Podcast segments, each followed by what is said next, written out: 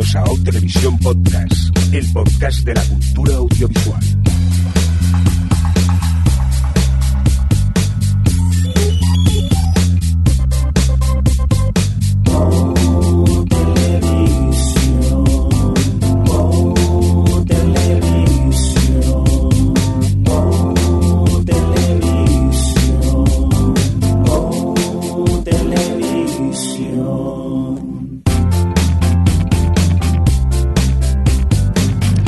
¿Qué tal? Bienvenidos, eh, bienvenidas a O Televisión Podcast, el podcast de la cultura audiovisual, en una nueva edición que grabamos en esta tarde de viernes 14 de noviembre de 2014, la que corresponde a nuestro cómputo general, a la 190, dicho así en términos más televisivos, la S09E03.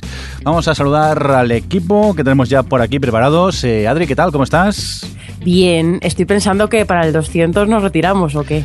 Eh, Bueno, vale, parece ser que sí, así. Yo pensaba que íbamos a hacer, no sé, un aniversario o algo, un podcast en directo o algo. Al final Por no vamos a eso, hacer feliz aniversario, adiós. si somos unos flojos y luego al final no vamos a hacer nada, que nos conocemos, o, o peor, como cuando al 100, que se nos... Creo que nos equivocamos y lo celebramos antes de tiempo o más tarde. Fue un caos, fue un caos. Tenemos que ponernos un poco las pilas. ¿Qué tal, eh, Alex? ¿Cómo estás? Bien, Aquí con ganas ya de, hablar un poco de, de estas noticias que hemos tenido estos días sobre cine y televisión, imagino, ¿no? Sí, claro. Muy bien, Que ¿y ya tú? me conoces. Pues sí. Javi, ¿qué tal? ¿Cómo estás? Bien, ya con ganas de hacer algo que sea normal, ¿no? Normal, ya, ¿no? ya Ya- que no sea tanto especial. Tanto especial entre el de Sitges y los pilotos, ya... Que especiales somos nosotros, pero... Oye, qué a gusto, ¿no? Poder ver lo que te apetece estos, sí, ¿eh? Sin, estas sin dos presión. últimas semanas. Oye, que hacer un capítulo o no. Eh, ya lo veré. Aunque hemos visto algún que otro piloto, me parece, algún estreno que, que ha habido, pero bueno, que hemos aprovechado para ponernos al día, ¿no? Sí, teníamos mucho atrasado. Oye, vamos a saludar, por cierto, a la gente del chat que tenemos eh, por aquí, que hemos, eh, estamos emitiendo la grabación del programa en streaming. Y, uy, cuánta gente hay en el chat.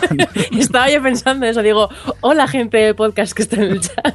bueno, es- Eh, el único que está en el chat es Ramón Rey, mi querido compañero con Ramón Rey de esta ya la he visto. Un podcast de cine súper estupendo. Muy bien. Pero no hay nadie más.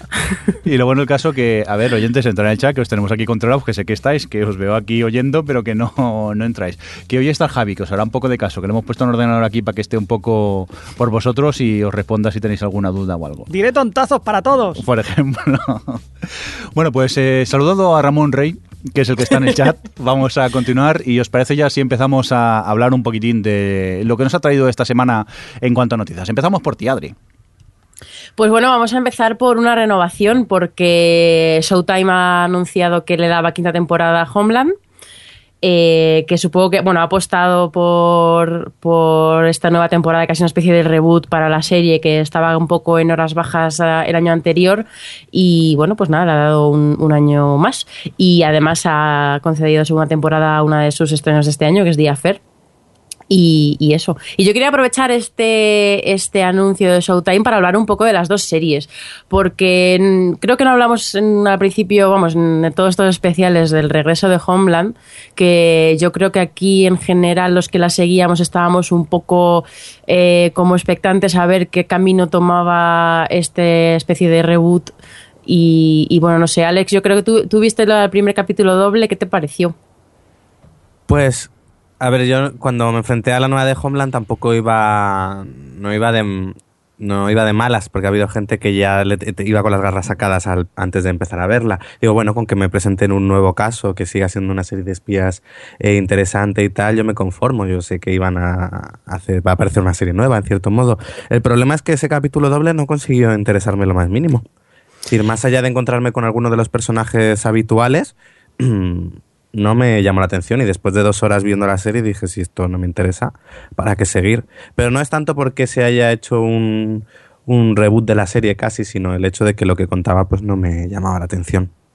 Sí, yo estoy un poco de acuerdo contigo. La verdad, mm, es como que me daba la sensación que quería vivir de las rentas, de que Carrie es un personaje que, que bueno, que puede haber conectado con nosotros a cierto nivel y tal, y ya tiene un bagaje con el espectador y eso, pero eh, no sé, a mí aprecio que querían meter otros puntos de vista, qué tal, pero es que no, no me planteaban un caso interesante ni una situación que, que que me interesase lo más mínimo como para seguir. Yo creo que esperaré un poco a que acabe la temporada, veré a cuáles son la, cuál es la recepción así general y a lo mejor me animo a verla ya de, la- de una tacada, pero de momento no, no tengo mucho interés en, en ver cómo sigue así Es al cierto día. que el- en los últimos episodios la gente ha empezado a hablar bastante bien de la serie. O sea que a lo mejor, o- oye, tarda un poco en encontrarse y luego, luego sí arranca. Y como sí, os estamos ignorando gente de Barcelona, que veo que estáis troleando por el chat, pero que están, no sé si les ves Alex, pero están en plan, ¿nos van a dejar hablar? Entre Pues si ellos. no ven la serie. Ya, que jicas. Bueno, pero queremos hablar. Pues di hablad. algo, venga, Hablad, habla. venga, hablad. Que a mí es que me dio mucha pereza empezar la temporada esta de Homeland y como que hasta la he descartado incluso y, y aunque han empezado a hablar favorablemente un poco de la serie, me da mucha pereza ponerme con, con Pero ella. si nunca te ha gustado. No, nunca ha sido una serie con la que eché para echar cohetes, pero bueno, mm, la, ve- la veía, era entretenida, pero ya tal y como finalizó la temporada anterior, para mí ya era un buen final de serie y ya no quiero más. Sin hacer spoiler, Sí. eh, respóndeme a una pregunta. ¿Sigue la hija adolescente de Brody? no. Vale, Entonces, voy a retomarla. Javi se va corriendo para casa a verla. Perdón, Adri, sigue. Nos vamos a por Diafer, ¿no? Sí, eh, Diafer, que bueno, la, la segunda temporada que le han dado tendrá también 10 capítulos. Eh, ya lleva 5 de esta primera temporada. Yo estoy al día y la verdad es que me está gustando muchísimo. Ya lo comentamos en, en el de los pilotos TOS, que habíamos visto un par de capítulos y, y estuvimos hablando un poco de los puntos de vista y tal. Pero yo quería aprovechar, ahora ya que hemos visto más capítulos, para decir cuantísimo me gusta esta serie, porque mm, me encanta cómo ha establecido ese código de los dos puntos de vista y demás, y, pero no, se ha quedado estancado en el que a mí me daba mm, como miedo que siguiese capítulo a capítulo mostrándonos lo mismo desde dos puntos de vista, que iba, podía llegar a un punto en el que fuese cansino. Y no, ya ha establecido ese código con nosotros, entonces ya no es necesario, ya incluso hay capítulos en los que eh, te cuentan un poco de forma lineal cosas, lo que pasa es que utilizan dos puntos de vista y, no hace falta mostrarte dos veces lo mismo para entender eh, las diferencias entre unos y otros. Y ya eh, quiero decir que, que ya no es una cuestión de cómo ve cada uno eh, el hecho de que caigan en, en liarse o lo que sea, sino cómo te enseñan esos puntos de vista de la culpa que tienen, de, cómo modificamos a veces nuestros recuerdos y cómo vemos ciertas cosas ya sin necesidad de tener que mostrarte eso, las mismas cosas dos veces y, y cómo eso ah, toma tantísima relevancia todo el mundo que gira en torno a cada uno de los personajes más que lo que es el afer en sí mismo. Y no sé, me está, a mí me está gustando muchísimo. Yo, Alex sé que la está viendo. Eh, eso. no, yo me recuerda un poco, me siento un poco como con la primera temporada de Homeland en la que necesitaba saber y veía cada capítulo y era como necesito saber más, necesito saber más.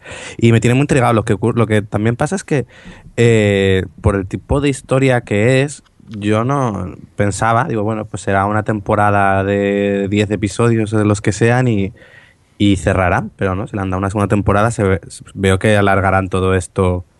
Estará Es- pensado para mucho más. Es que no sé hasta Sí. dónde puede dar de sí la historia. Claro, a ver, es que. Claro, ese es el tema, que por- lo único que realmente tiene fecha de, vamos, eh, capítulo de caducidad es el tema del misterio este de la persona a la que se ha encargado, que bueno, ya en el quinto capítulo se sabe quién es, pero eh, realmente es lo que... No es un spoiler. O sea, al principio sabes que ahí es- están siendo investigados por alguna, eh, por un crimen. Eh, lo que pasa es que, bueno, eso, da igual. Bueno, el no se caso- sabía que era un crimen, pero ahora me habéis No, abierto sí, el apetito. Sí que se Sí, da. al principio yo, se yo sabe creo que es bastante capítulo. evidente que están siendo Mm. interrogados por, No, no lo por había ello. visto así. Pero bueno, eso que a lo mejor ese juego sí que sí que puede eh, tener un poco más un final, pero como lo que decía, como al final lo que te están contando un poco es los dramas de familia, pues el conflicto de clases que tiene él, eh, tal, o, o- pues eso, la- el ser padre. Al fi- el, la- la- el duelo, te está hablando de muchas cosas como excusa, con, con la excusa de hablarte de, del hacer de estos dos. Entonces, en no sé, yo creo que es un drama al final, se puede alargar, ¿no? Hombre, supongo que también se alargará el afer más allá del verano. Me refiero, bueno, vamos a estar cinco temporadas con el verano ese allí. o a lo mejor de el hacer que pensamos que es no es es que nunca es que a lo mejor luego pueden o sea, tú piensas a mí me gusta mucho porque ya no solo juegan con los dos puntos de vista de ellos dos, sino que van metiendo personajes nuevos que, claro, tú los ves desde el punto de vista de los protagonistas, pero no sé, a lo mejor la serie puede crecer por ahí y, mostrarte nuevos puntos de vista, no lo sé. Yo creo que, que a, los dos creadores, que son los de En Terapia, por cierto, les gusta tanto eh, ahondar eh, y, y se ve que juegan tanto con la narración que a saber, bueno, que ya no lo vamos a decir porque puede considerarse spoiler, pero aquí Alex y yo tenemos una teoría con respecto a, la serie que, oye, a lo mejor puede cambiar el juego eh, unos capítulos adelante o al final de la temporada o quién sabe. No sé, yo tengo muchísima curiosidad. No, yo también. eh, eh, sí, lo, lo decía más por eso, pues no sabía cómo hasta dónde iba a llegar la historia o si se iba a ser una temporada cerrada o tal. Pero bueno, viendo que va a tener temporadas nuevas, sí puede dar mu- mucho de sí. Y yo por ahora, mientras mantenga el interés, además eso, el que ya haya, el que no sea siempre ver lo mismo desde dos puntos de vista, sino que ya hayan cambiado eso un poco, eh, también está bien, porque si no a veces daba un poquillo de pereza decir, joder, ahora me queda media hora de otra vez lo mismo. sí. Oye, una, una cosa, cuando acaba el, el episodio os quedáis con ganas de ver otro al momento. Sí, ¿qué? Sí, sí, sí, vale, entonces Ah, sí, sí. me esperaré a verla en maratón, que ya no tengo paciencia yo para esperarme una Pues yo- semana para ver otro capítulo. Yo la verdad que la había dejado, pero después de lo que están diciendo estos dos personajes, pues eh, me están entrando ganas de verla, sí. Pues nada, yo también creo que es de las que sí que voy a ver, pero me voy a esperar a que estén todos para poder verlos en plan maratón, que estos días he estado en plan maratón y oye, que lo echaba de menos eso de disfrutar una serie de- del tirón. Adri, por cierto, has preguntado algo, bueno, digamos que hemos preguntado algo por Twitter, ¿no? Este mediodía. Sí, hemos preguntado un poco, aprovechando que, que volvíamos otra vez a un poco el esquema normal de comentar la actualidad y tal. eh, sin contar los pilotos, hemos preguntado en Twitter qué le parecía a la gente, cómo habían regresado sus series y tal. Y con respecto a Homeland, Francis Arrabal nos dijo que, que Homeland había empezado bastante regular, como siempre, pero que ha ido remontando y aunque no es las Homeland de siempre, eh, la está disfrutando. O sea que bueno, aquí tenemos una opinión positiva con respecto al camino que ha tomado. Muy bien, oye, eso está bien, ¿eh? ya que no nos da tiempo de ver todas las series, preguntamos y que los oyentes nos vayan haciendo el, el programa. Me gusta la, la idea esta para próximos podcasts. Venga, vamos a continuar con más eh, buenas noticias y es que, ¿qué pasa con Helen Wills, Javi? Bueno, buenas o no tan buenas, ya veremos. Porque Helen Eh, tendrá una quinta temporada, ha sido Bien. renovada por una quinta, pero última también. Oh, Pues sí, AMC pues, eh, ha llegado a la conclusión de que Helen Wheels esto no, no sigue para adelante. La verdad que las eh, tampoco es que tenga muy buenos resultados, pero sí que es verdad que a los directivos les, les encanta, les gusta mucho Helen Wheels. Pero claro, o sea, si, si la cosa no funciona, pues al final pues tienes que decir hasta aquí hemos llegado y... Oye, una lástima, ¿eh? para mí una de las mejores series que hay actualmente en, Hmm. en televisión y más esta, bueno, como todas sus temporadas, esta temporada última está siendo tremenda, creo que faltan dos episodios para finalizarla. Sí. Eh, en una semana me he puesto al, al día, me hablaste tú de ella y digo, me voy a poner a ver un poco, a ver qué tal. ¿Y qué tal? Y yo encantado. Aparte de lo que ya hemos hablado tú y yo, sin entrar en spoilers, de dos episodios que quien haya visto la, la serie sabrá lo que hablamos, que mm, se desvían completamente de la trama principal y que no sabes muy bien por qué están allí. Es que, claro, no podemos contar más porque si no contaríamos un spoiler muy gordo y mejor no, no decirlo. Pero aparte de estos dos episodios que para mí personalmente sobran bastante en la trama, el resto es cuesta arriba continuamente. Y ya te digo, faltan dos episodios y muerto de ganas de, ver esos dos episodios, a ver cómo acaba todo lo que liado allí en, en, en Cheyenne. Como acaban normalmente las cosas en el oeste. Sí, a, a hostia, A tiros, a a tiros a tiros. hostias, Pues sí. posiblemente. Oye, que, que también deciros eso, que tendrá una quinta temporada, pero que se repartirá en dos años un total de 14 episodios. Siete serán en el verano del 2015, se emitirán en el 2015, y los otros siete finales en el verano del 2016. Así que, por lo menos hasta el 2016, tendremos que esperar para saber cómo acaba todo el tema de. Esta de los táctica yo creo que la podemos llamar a hacer una, una AMC, ¿no? Porque últimamente AMC Sí. cuando finaliza tiene la manía de partirlo así en, Sí, en, sí, en sí, dos tandas y es alargar un poco más la agonía de los que queremos ver cómo, cómo acaba. Pero Bueno, así veremos también a los actores eh, que al año siguiente tendrán eh, otro proyecto, seguramente Sí. estarán en otros proyectos y verás cómo acabarán sus series con la muchas veces que los habremos visto como famosos. Oye, una lástima eh, el hecho de que acabe la, la serie, pero al menos me alegro también que AMC le haya dado una, una última temporada para poder cerrar la trama y que no nos Sí, quedemos colgados. sí, sí, sí, como por ejemplo, recordando otra serie mítica del oeste en HBO era Deadwood. Que ese final súper abierto, como que... ¿El boot tiene final abierto? Sí, Hombre. Pero si tiene mil temporadas. tiene No, tres tres. temporadas No tiene Ay, no final. sé por qué tenía yo la idea de que tenía seis y cerradas. No tengo ni idea de nada. Que va, lamentablemente Deadwood es de esas que, que quedó cancelada así a, un poco a, a saco. Que le salía muy cara. Sí, tiene, tenía pinta de, de serlo. Vamos a continuar con más cositas, si os parece. Eh, a pequeño apunte, ya sabemos la fecha de estrenos de, de mi serie favorita, Girls, y Looking que no la seguí, que será el 11 de enero del próximo año. Y también ese día la HBO va a lanzar, eh, va a estrenar eh, Togetherness, una comedia de esas, como podríamos llevar, comedia triste, la ha definido un poco Javi. Hemos tenido la oportunidad de ver el tráiler, un tráiler que son 40 segundos y tres chistes, como quien dice. Que deben ser los más graciosos. Sí, pero ¿cómo se os ha quedado el cuerpo tras, tra- tras ver ese tráiler, Adri? Pues igual. Igual, ¿no? Es decir, el cuerpo igual. Luego, eh, no sé, a ver, eh, no tiene mal- mala pinta. Es, son, es de los hermanos duplas, que la verdad es que el- las películas así, rollo de la media indies que hacen, me suelen gustar. Y se ve que han cogido como han cogido la noche temática de comedias cínicas y tristes. Eh, girls para la gente joven, así y tal. eh, looking para la gente joven, así y tal. Y Togetherness para mediana edad. para que no se quede el left out. Para vosotros, ¡ah, ya tiene mi salto generacional! ¡No! Entonces diremos que nos gusta, Sí, seguramente. sí, vamos, está- a mí ya me gusta desde ya. Crisis de mediana edad, no. Yo estoy con Javi. Sí que es verdad que el tráiler posiblemente tiene pinta que han puesto los mejores eh, chistes del episodio, pero oye, que, que me he reído con ellos y me ha picado la curiosidad. Posiblemente vea el piloto y no haya por dónde cogerlo a lo mejor, pero yo una oportunidad sí que se la, se la voy a dar a esta Togetherness. Vamos a continuar con más cosillas. Nos vamos a por adaptaciones, ¿no, Alex?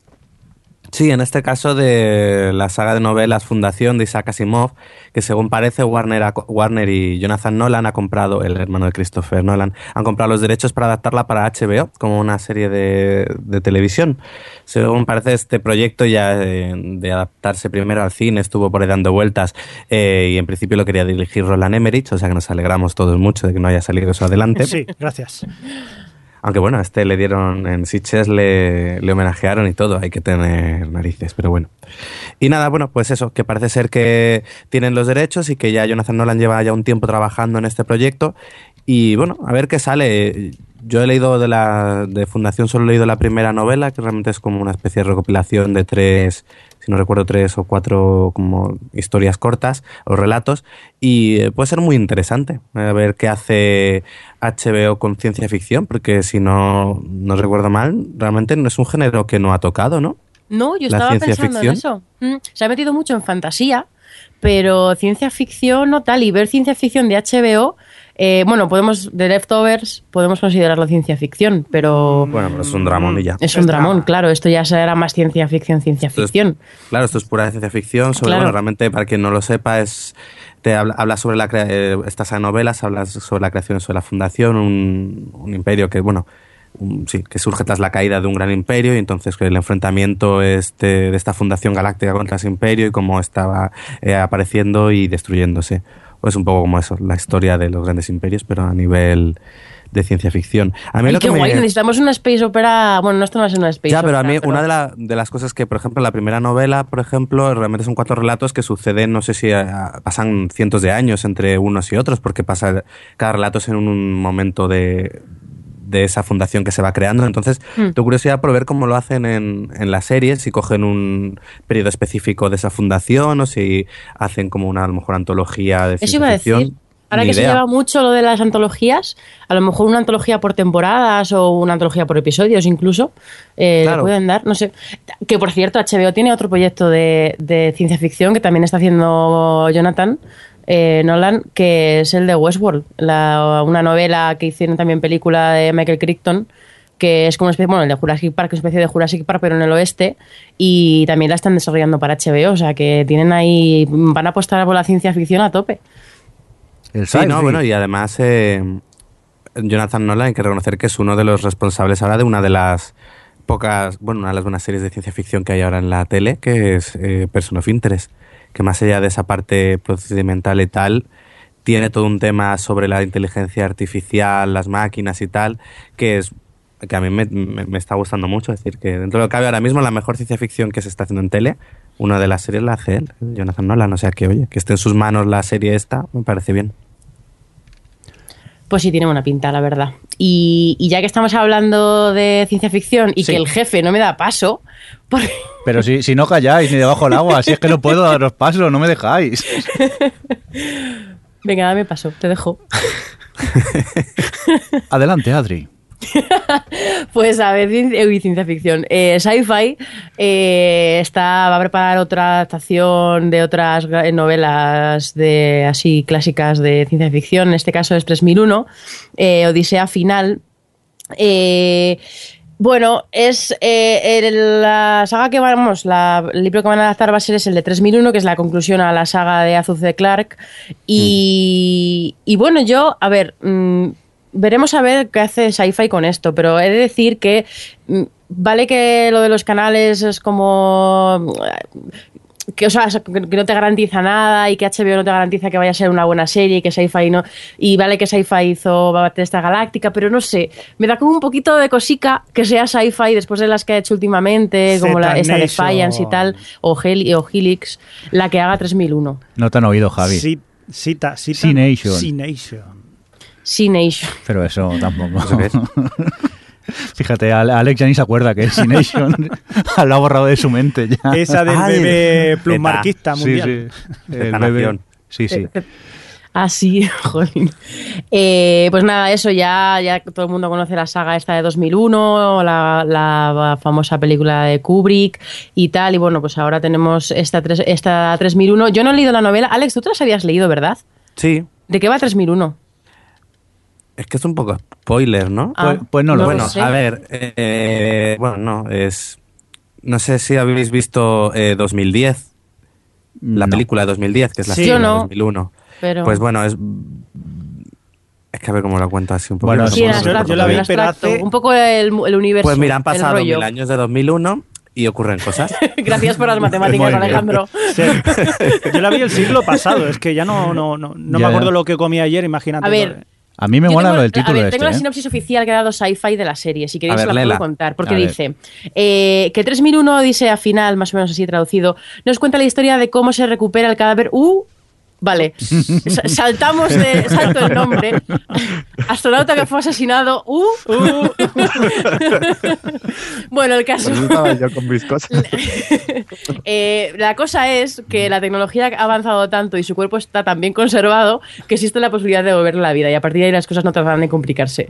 Esto ¿Quién es? No- nunca lo sabremos. También está enlazado con todo lo que ocurre con, si no recuerdo mal, el planeta Júpiter al final de 2010.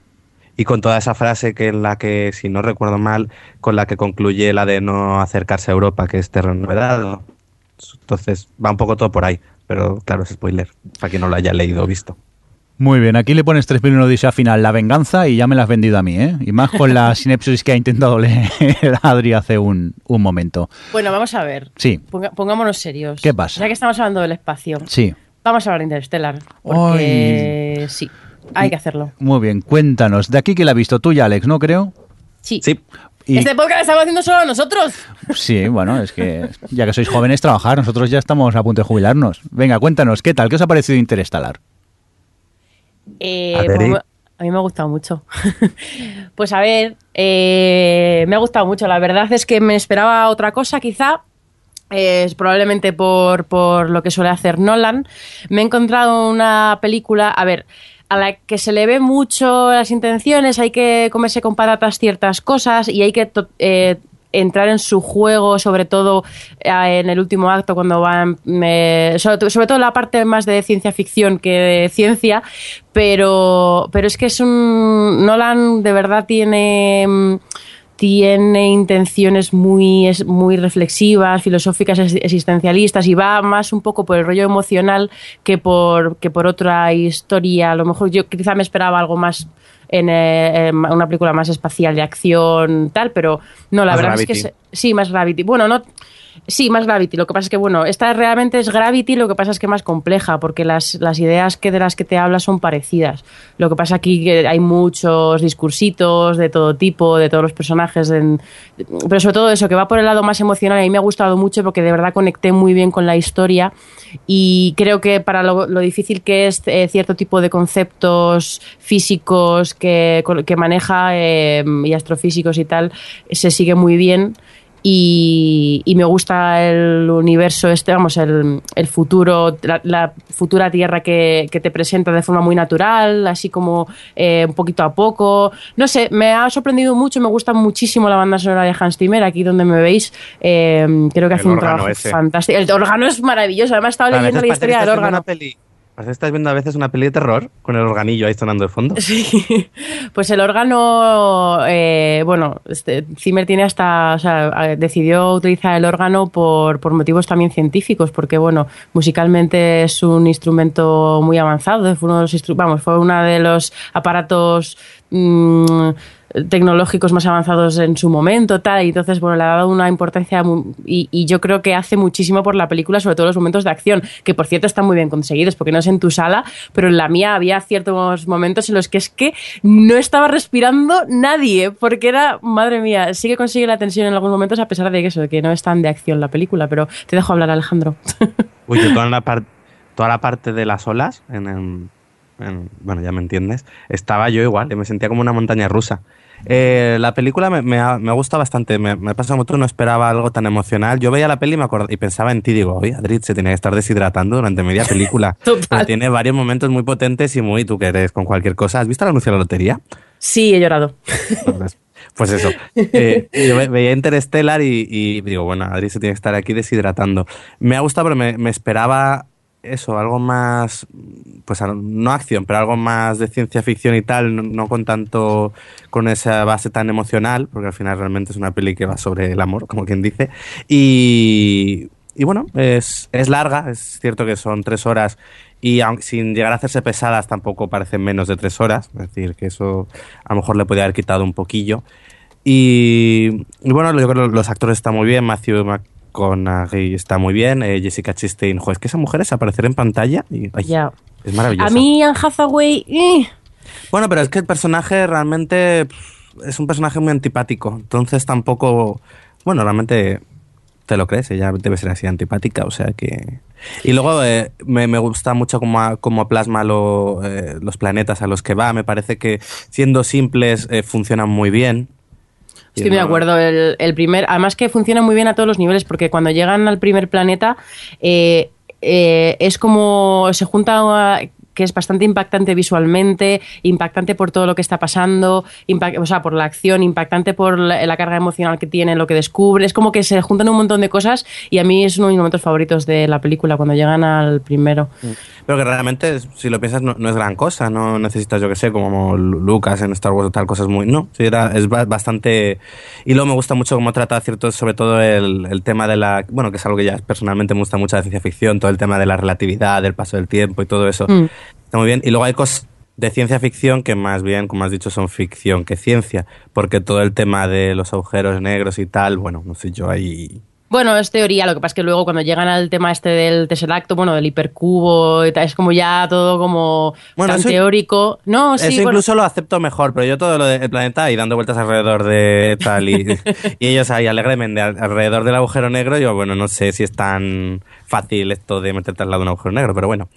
Pero vamos, o que sea, me, te preguntes eso y no otras cosas, quiero decir, ya Bueno, no- pero las otras son que- tan teóricas que, es decir, todo el, tra- todo el último acto, toda la parte final dices, bueno, además de que se le ve venir desde el principio, eso también. Sí, eso también. Dios mío, lo viste yo- venir. Estás Para que lo aprendiendo. pille yo, para que lo pille, no, para que lo pille yo, bien obvio es. Pero vamos, No, pero que- mola mucho porque al final eso, te, te está hablando de cosas como ya sabes, que a mí me gustan mucho. El rollo este de al final las emociones y los lazos afectivos son los que traspasan todas las dimensiones y lo hace muy bien. Y, y si aceptas tragarte todas las cosas de ciencia ficción y tal que, que recurre y un poco las, los truquillos y tal que se le ven, eh, la puedes disfrutar muchísimo. Pero entiendo que si no conectas o, o si estás todo el tiempo pensando en esos, en esos fallos eh, ver, o lo que sea, Todo el mundo habla y todo el mundo dice cosas en esa película. Es como, a ver, no hace falta que me lo expliques todo. Entonces yo creo que eso hay gente que le, que le molesta bastante y le saca. Y luego No, que... pero a mí, por ejemplo, me sorprende que la gente diga que le, que le deja frío cuando me parece que precisamente la parte emocional está bien conseguida. Y yo, joder, hay, hay momentos de la película que de verdad, cuando, cuando él vio los El vídeos. de los estos- vídeos, ¿a que Bueno, sí? bueno, bueno, ahí me estaba deshidratando viva. Eh, y me parece, o sea, que a lo mejor no hay que ser tan exagerada como yo, pero que no conecte contigo a nivel emocional todo lo que- toda la carga que tiene ese momento para él, no sé. Yo creo que también la peli es muy intensa. Entonces también eso tiene un peligro, que si tú entras vas a tope con ella, pero como no entres todo te parece demasiado excesivo. Entonces te mantienes una distancia y ya te da igual todo. Y si te da igual todo una peli de tres horas, pues tiene que ser terrible. ¿sabes? Sales odiándola. Que yo creo que por eso a veces, yo creo que es una de las cosas que ha tenido reacciones tan negativas por parte de algunos espectadores. Pero yo creo que si no entras en el rollo emocional, claro, es que tiene que ser insoportable. Ya, no sé, a mí es que se me pasó volando, la verdad. Pero bueno. Bueno, la pues- recomendamos. Tiene OTV Self Approved. Y devolvemos la colección a Barcelona. Muchas gracias, Madrid. Bueno, tiene eh, el OTV Seal of Approved de la parte juvenil del podcast. ¿eh? El resto, cuando la veamos, ya, ya veremos. Eh, vamos a continuar con más. y a propósito de viejos. Sí. qué mala persona eres, Adri, qué mala persona eres. Noticia que a, mí, pues, me sabe mal. Y es que parece ser que Aaron Sorkin eh, dice que se va a retirar de, eso del mundo de la televisión. Que yo creo que el chico este no lleva muy bien las críticas. Y tras los palos que le han pegado con The Newsroom, el, el buen hombre dice que, lo deja. Que, que pasa, que ya tiene posibilidad de escribir en el cine, que trabajo no le falta. Y recordemos que escribió el guion de de, la red social y actualmente creo que está en preparación del biopic de Stick Jobs. O sea que trabajo al señor no le falta y aunque también ha dicho que de esta agua, no digas nunca de esta agua no beberás, porque a lo mejor vuelve, pero que su intención es estar mucho tiempo sin, sin escribir en, televisión. A mí me sabe mal, porque la verdad eh, he tenido la oportunidad de ver el primer episodio de esta tercera temporada de New Room y yo he alucinado. No sé si alguno más de vosotros lo ha podido ver. No. No. no Bueno, no has podido, sino no querido. Que no habéis querido. Yo la segunda la empecé, después de la primera, la segunda la empecé y la dejé, la verdad. Pues yo, sigo opinando que The New Room a mí me encanta, me pasan los episodios volando, encima son episodios más, son de casi una hora y, ni te enteras y lo que me cuentan me, interesa y la recomiendo desde aquí. Yo había puesto esta noticia porque pensabais que también veías The New Room, pero veo que a vosotros os importa poco, ¿no? Que deje de escribir Sorkin para la tele o qué. No, realmente a mí... Perdón, Alex, Didi. No, di tú que es la fan de él. no, eso que a mí me gusta mucho Sorkin. Eh, eh, el ala de la Casa Blanca me eh, para mí es una de las mejores series que he tenido el placer de ver.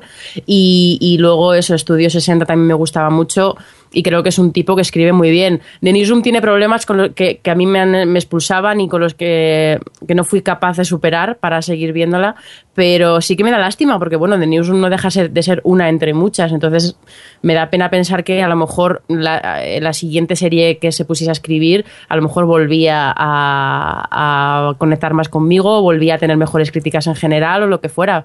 O sea que sí, a mí me da, me da lástima porque a mí Aaron Sorkin me parece un tío que escribe de puta madre. Otra cosa es que, bueno, que esté harto de que le den palos y se vaya a dedicar únicamente al cine.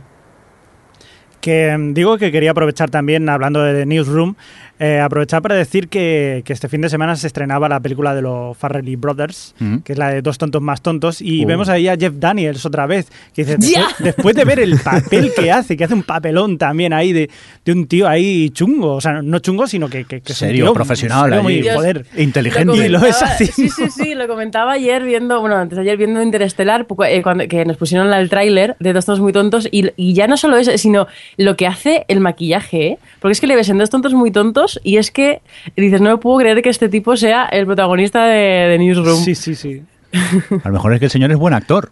De puede ser, podría ser, podría ser. Y es capaz de hacer cualquier tipo de, de papel. Oye, que no es el único que dice que se quiere retirar, ¿no? Pues sí, la cosa se ha puesto muy chunguita y Quentin Tarantino también está diciendo que, que lo mismo se pira. Bueno, dice que casi seguro. Que para él lo ¿Qué mejor... me Quentin Tarantino? bueno... Este chiste no lo ha hecho nunca. Uy, para, para, para, ya no grabamos más, ¿eh? Ya me retiro del mundo del podcasting. Si Adri no pide perdón por este chiste, me retiro. A mí lo que me sabe mal no haberlo hecho yo, pero bueno. Pues sí, que el bueno de Quentin que dice que, lo mejor en, todo caso sería acabar su carrera como director eh, acabando con 10 películas, que para él sería lo máximo, ¿no? Recordemos que esta, esta próxima que se va a estrenar, The Hateful Age, es la, la octava y que digamos que si él lo tiene bien previsto, si no hay ninguna cosa que lo eche o le convenza para que siga haciendo más. O de lo que dice que lo dejo, pero no tanto, pero ¿no? Que bueno, que ya se verá, pues en teoría le tocarían dos películas más y se retiraría porque acabaría en lo más alto. Que por cierto, dice que la última película seguramente tendrá algún tipo de relación eh, con la primera que hizo, que recordemos que es Reservoir Dogs. Sí. Así que por ahí andarán los tiros. De todas formas, eh, esto ya lo había dicho Tarantino. Bueno, pero ahora lo ha dicho Lo de otra las vez. 10 películas. Sí. Lo que pasa es que, eh, mira, es como lo de Soderbergh, paso de, paso de, de su cara. También ha dicho, también había dicho que iba a hacer Kill Bill 3 y aún no estamos esperando. Pero. A lo mejor es la novena peli que A, lo mejor. Pero eso de, eso de que tenía claro que quería hacer solo 10 películas y ahora dice, "Mm, si no tengo motivos, ya los encontrarás si le ponen un fajo de billete delante de la cara. Pues, ¿qué Un quiere momento. que le hagan caso? Me Ya. estás diciendo que está como va a haciendo un- anunciar lo del re- como anuncia el reparto de la película esta, pues dirá, mira, digo esto y así me hacen algo el caso. Bueno, eso y que se filtró también el guion, o sea que ha sido un poco palo. Igual quiere intentar hacer un poco de, no sé, de, de- de campaña, de publicidad. Mira, por mí que no vuelva. Si es así, lo hemos conseguido. Porque de Jolín, momento estamos vale. el hablando hater de, es Alex. No, Tarantino tiene una ventaja, es uno de los pocos directores, eh, si no eh, el único, que se me ocurre ahora mismo, que tiene una base de fans tan fuerte que da igual lo que haga que van a ir a verla. Y además tiene eh, reconocimiento público general. O sea, que es que haga lo que haga, la gente va a ir a ver. Y probablemente cuando llegue la décima película y haga el dinero que hace siempre, eh, pues nada, le ofrecerán otra cosa y diga que sí, si es que al final todos caen. Teníamos un comentario en el chat, eh, Taker Vázquez nos dice... Ah, que no es Ramón, que hay más gente. Hay más gente, Vale, hay más vale. gente. Ha, entrado- ha ido entrando más gente eh, que dice hasta que se quede sin dinero y se haga un Nicolas Cage. En todo ¿Cómo es caso, eso? creemos que no hace colección de Sí. paleontología. Sí que no colecciona huesos de dinosaurio, Quentin Tarantino. pero bueno, todo es posible. Muy bien, venga, vamos a continuar con más eh, noticias. Esto no sé si es bueno o malo, Javi. Bueno, no, no es que sea ni bueno ni malo, esto es para los fans que le guste Dragon Ball Z, porque es que va a haber otra nueva película de Dragon Ball Z cuando ya todo el mundo se creía que esto estaba más que finiquitado. Pero oye, tiene su público, a la gente le sigue gustando. Funcionó muy bien la última película, la de la Guerra de los Dioses. La Guerra de, de La Battle batalla. of Gods. Sí, la batalla, sí. Pues eh, la batalla de los dioses pues funcionó muy bien y de hecho van a hacer otra película que será de unas dos horas que se llamará, a ver si lo encuentro por aquí, la, la, la, la, Ay, la memoria, ay, la memoria. Ay, que la perdió en el guion. Ay, que no la encuentro, un momentito. El guion no viene. No, estaba yo buscando, digo, a ver si le echo una mano, pero no viene. Maldición, ya decía yo que no. A ver, Javi, ¿pero lo has encontrado o Sí, lo sí, encuentras ya, o no? ya está, ya, ya lo encontré, ya lo he encontrado. Eh, Google, que no funciona. Eh, el peor deseo de la historia se llamará, en el que re- revivirán el dragón Xenon este, del de los faros Xenon, pues eh, revivirá un, eh, Tú un quieres, personaje. tú quieres superar el chiste malo de Darwin, ¿no? No puedo, no puedo, lo sé. Pues este poco le ha faltado. Está cerca, ¿eh? Sí. El Drag Shannon, ¿qué pasa con el Drag Shannon? que reviven, lo juntan las bolas de drag y de dragón y reviven a, pues a un personaje que, que- que- que no podría ser peor, que no sabemos quién es. Eso nos pasa mucho a los que vimos Bola de Drag en Sí, catalán. porque que nos hemos acostumbrado de- nos- nos- se nos hace difícil decir Bola de Dragón, que es una gilipollez, porque es súper fácil, pero... bueno, pues eso. Eh, en breve, nueva película de, de- de Dragon Ball, de Bola de Dragón y, o Bola de Drag, o ya no sé en euskera o El en gallego, pero vamos, que creo que esta serie se da en todos los idiomas de- de- del país. Oye, vamos a continuar con noticias sobre Matt Damon. Cuéntanos, No lo podéis Adri. evitar, ¿eh? No podemos. No, no podemos. Es Dios nuestro mío. actor ¿No lo preferido. piensas cada vez que lees Matt Damon? Sí, claro que lo pienso. Si alguien- Team América, o sea, Ahí está. Si alguien no sabe la referencia que estamos diciendo, que vea Team América y sabrá por qué lo Matt decimos. Damon.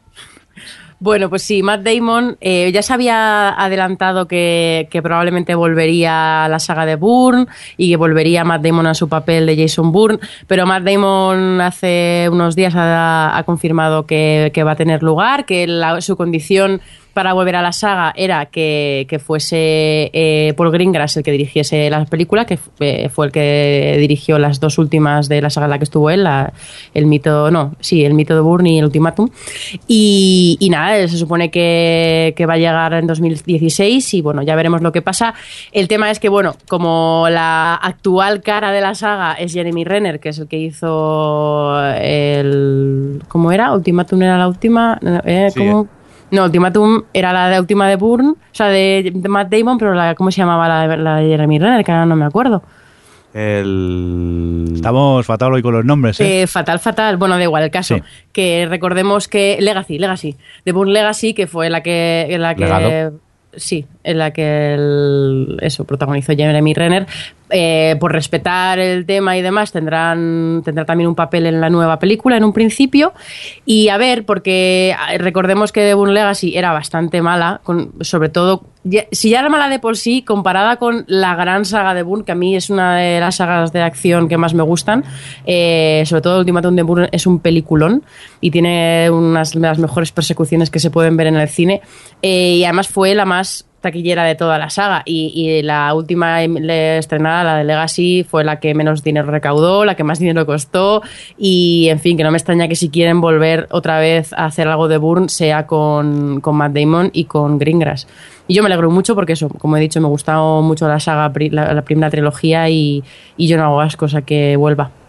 ¿Vosotros que vosotros la habéis, las habéis visto las, las Sí. anteriores? La, la última, la de Jeremy Renner, no, pero las otras tres sí, y estoy muy de acuerdo contigo. La verdad que a mí me parecieron un soplo de aire fresco en, el, en, en este tipo de, de cine y, y sí, estoy muy contento de que vuelvan.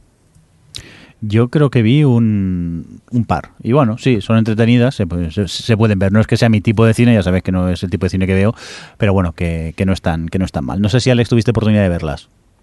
Sí, tengo los, de- los Blu-rays de Adri. He visto solo una. Que me lo devuelvas. Uh, parece que Alex es de los que tardan de volver las cosas. Tomemos No, nota. en si verlo. Yo cuando lo veo lo devuelvo. Vale. Venga, vamos a continuar con más cosillas. Tenemos más noticias de cine. George Lucas, ¿qué pasa con George Lucas? George Javi? Lucas, otro que habíamos dicho, gente que se retiraba, que dice, no, yo me retiro, pues este estaba retirado. Pues no, amigos. No, amigos, George Lucas, eh, que parecía que estaba en su rancho pasando de todo, que lo había mandado toda la mierda, pues no. Dice que va a volver y está escribiendo pues eh, lo que será su próxima película. ¿Y Porque en este caso va a hacer de guionista, cuidado, no va a hacer de director, solo guionista. Vale, vale. Y va a hacer una película que será un musical de animación basado en la obra espera, de espera, en Star Wars. ¿No? Eh, casi, casi. Porque no sabe hacer otra cosa. Ya, pues más o menos, más o menos. Porque va a ser una, una película que se llama Strange Magic, en la que estará basada en eh, la, la- la historia o la novela o la obra de Shakespeare, una, la canción de una noche de verano. El sueño de la noche de verano. El sueño, la Sí. canción Sueño, misma mierda. son. Sí, bueno, a mí me suena. Estamos hoy súper espesos con los nombres, Dios. Venga. Y nada, y que van a hacer la versión esta. George Lucas ha hecho el guion, que ya ves tú, que, que es la adaptación de otra obra, que dice, tampoco te has matado mucho, George Lucas. Bueno, a John le ha puesto Jan y ya está, ya y sal- tiene guion saldrá nuevo. un Jar Jar Binks, seguro, y, y ya está. Y bueno, pues, eh, pues bueno, eh, pues a ver, a ver qué cero, sale. no sé. Pero será un musical, o sea, desde aquí ya os avisamos que será un musical de animación. Tiene todos los números para ser una de las mayores obras del cine de, de los últimos tiempos. Sí, George Lucas está muy bien en tu rancho, yo desde aquí te lo digo. Ahora, ¿Pa cuidado, qué? igual me sorprende, ¿eh? Con el dinero que te habrán dado por Star Wars, ¿para qué, no? Hago lo que me da la gana. sea, Sí. Hombre, bien por él, mira, que al menos puede hacer Sí, lo que sí, le da sí. la gana. Pasa que yo, cuando has visto la parada musical, creo tú, Javi, que ya has, has desconectado Sí, completamente ya. del proyecto, ¿no? Musical de animación de Shakespeare, No. George Lucas. Dios, es- como comer, no sé, magdalenas con alioli. No sé, no. No, no, te, pe- combinación. no te pega nada. No. Venga, vamos a continuar con más noticias. Seguimos eh, con cine, ¿no, Alex? Pues sí, vale, sí. Porque... ¿Sí o no? Bueno, sí, sí, sí. Vale, vale. Bueno, cine, son superhéroes. Ah, vale, bueno. Realmente. eh, bueno, ahora vamos a hablar un poquillo de todo esto, porque claro, como hemos estado de vacaciones, al final tenemos el tema del cine muy abandonado y no hemos hablado de las últimas novedades que ha habido en todo el universo cinematográfico de Marvel y la respuesta por parte de DC. Es decir, que ahora ambas compañías eh, tienen como de aquí a los siguientes mm, 10 años, ya tienen programadas todas sus películas de superhéroes. Eh, comenzamos un poco con la noticia, poco una noticia que ha salido, que es que Jared Leto seguramente sea el nuevo Joker del nuevo universo DC, lo cual es un peso bastante, eh, es algo bastante importante teniendo en cuenta que, que su anterior Joker, eh, Joker fue Heath Ledger y se llevó un Oscar por ello. O sea que ahí, quieras o no, eso es un, un trabajo un poco peliagudo, porque siempre va a ser comparado con eso y Y sobre todo que son muy distintos, pero a, a ver, Jared Leto la verdad es que a mí me parece una opción extraña, pero también me pareció en su momento eh, Heath Ledger y luego mira lo que hizo. Y oye, Heath Ledger en su momento, cuando hizo esto, le habíamos visto en 10 razones para odiarte. Sí. Bueno, y, y- y he de decir que me gusta mucho más la opción eh, Jared Leto que Ryan Gosling, que es el que iba a ser eh, antes. Lo que pasa es que no quería comprometerse a algo con Marvel por, por todo lo que conlleva de hacer 500 millones de películas. Con DC. Y- con DC, perdón. Eh, bueno, con superhéroes en general me refería. Eh, Pero eso que me, la verdad es que me gusta más Jared Leto que, que Ryan Gosling para este tipo de papel. Alguien tan expresivo y eso. Sí, Como no, el yo- Joker. Sería muy curioso no ver un Joker sin- eh, que no cambiase su expresión durante toda la película, pero bueno. Bueno, un acercamiento al personaje nuevo, moderno, El con música Joker ochentera de fondo, seguro que. Introspectivo. Joker mirando al infinito. Aún así hay que reconocer que las elecciones de casting de DC son, son curiosas, porque por ejemplo está Jesse Eisenberg como Lex Luthor, que era algo un poco eh, extraño. Luego han escogido a Aquaman, al tipo este que hacía de del marido de la Khaleesi en Juego de Tronos, que ahora no me sale tampoco el nombre. Jason Momoa. A Jason Momoa, que yo, yo he visto, ojeado los cómics del Aquaman y, y en los cómics es un tipo rubio.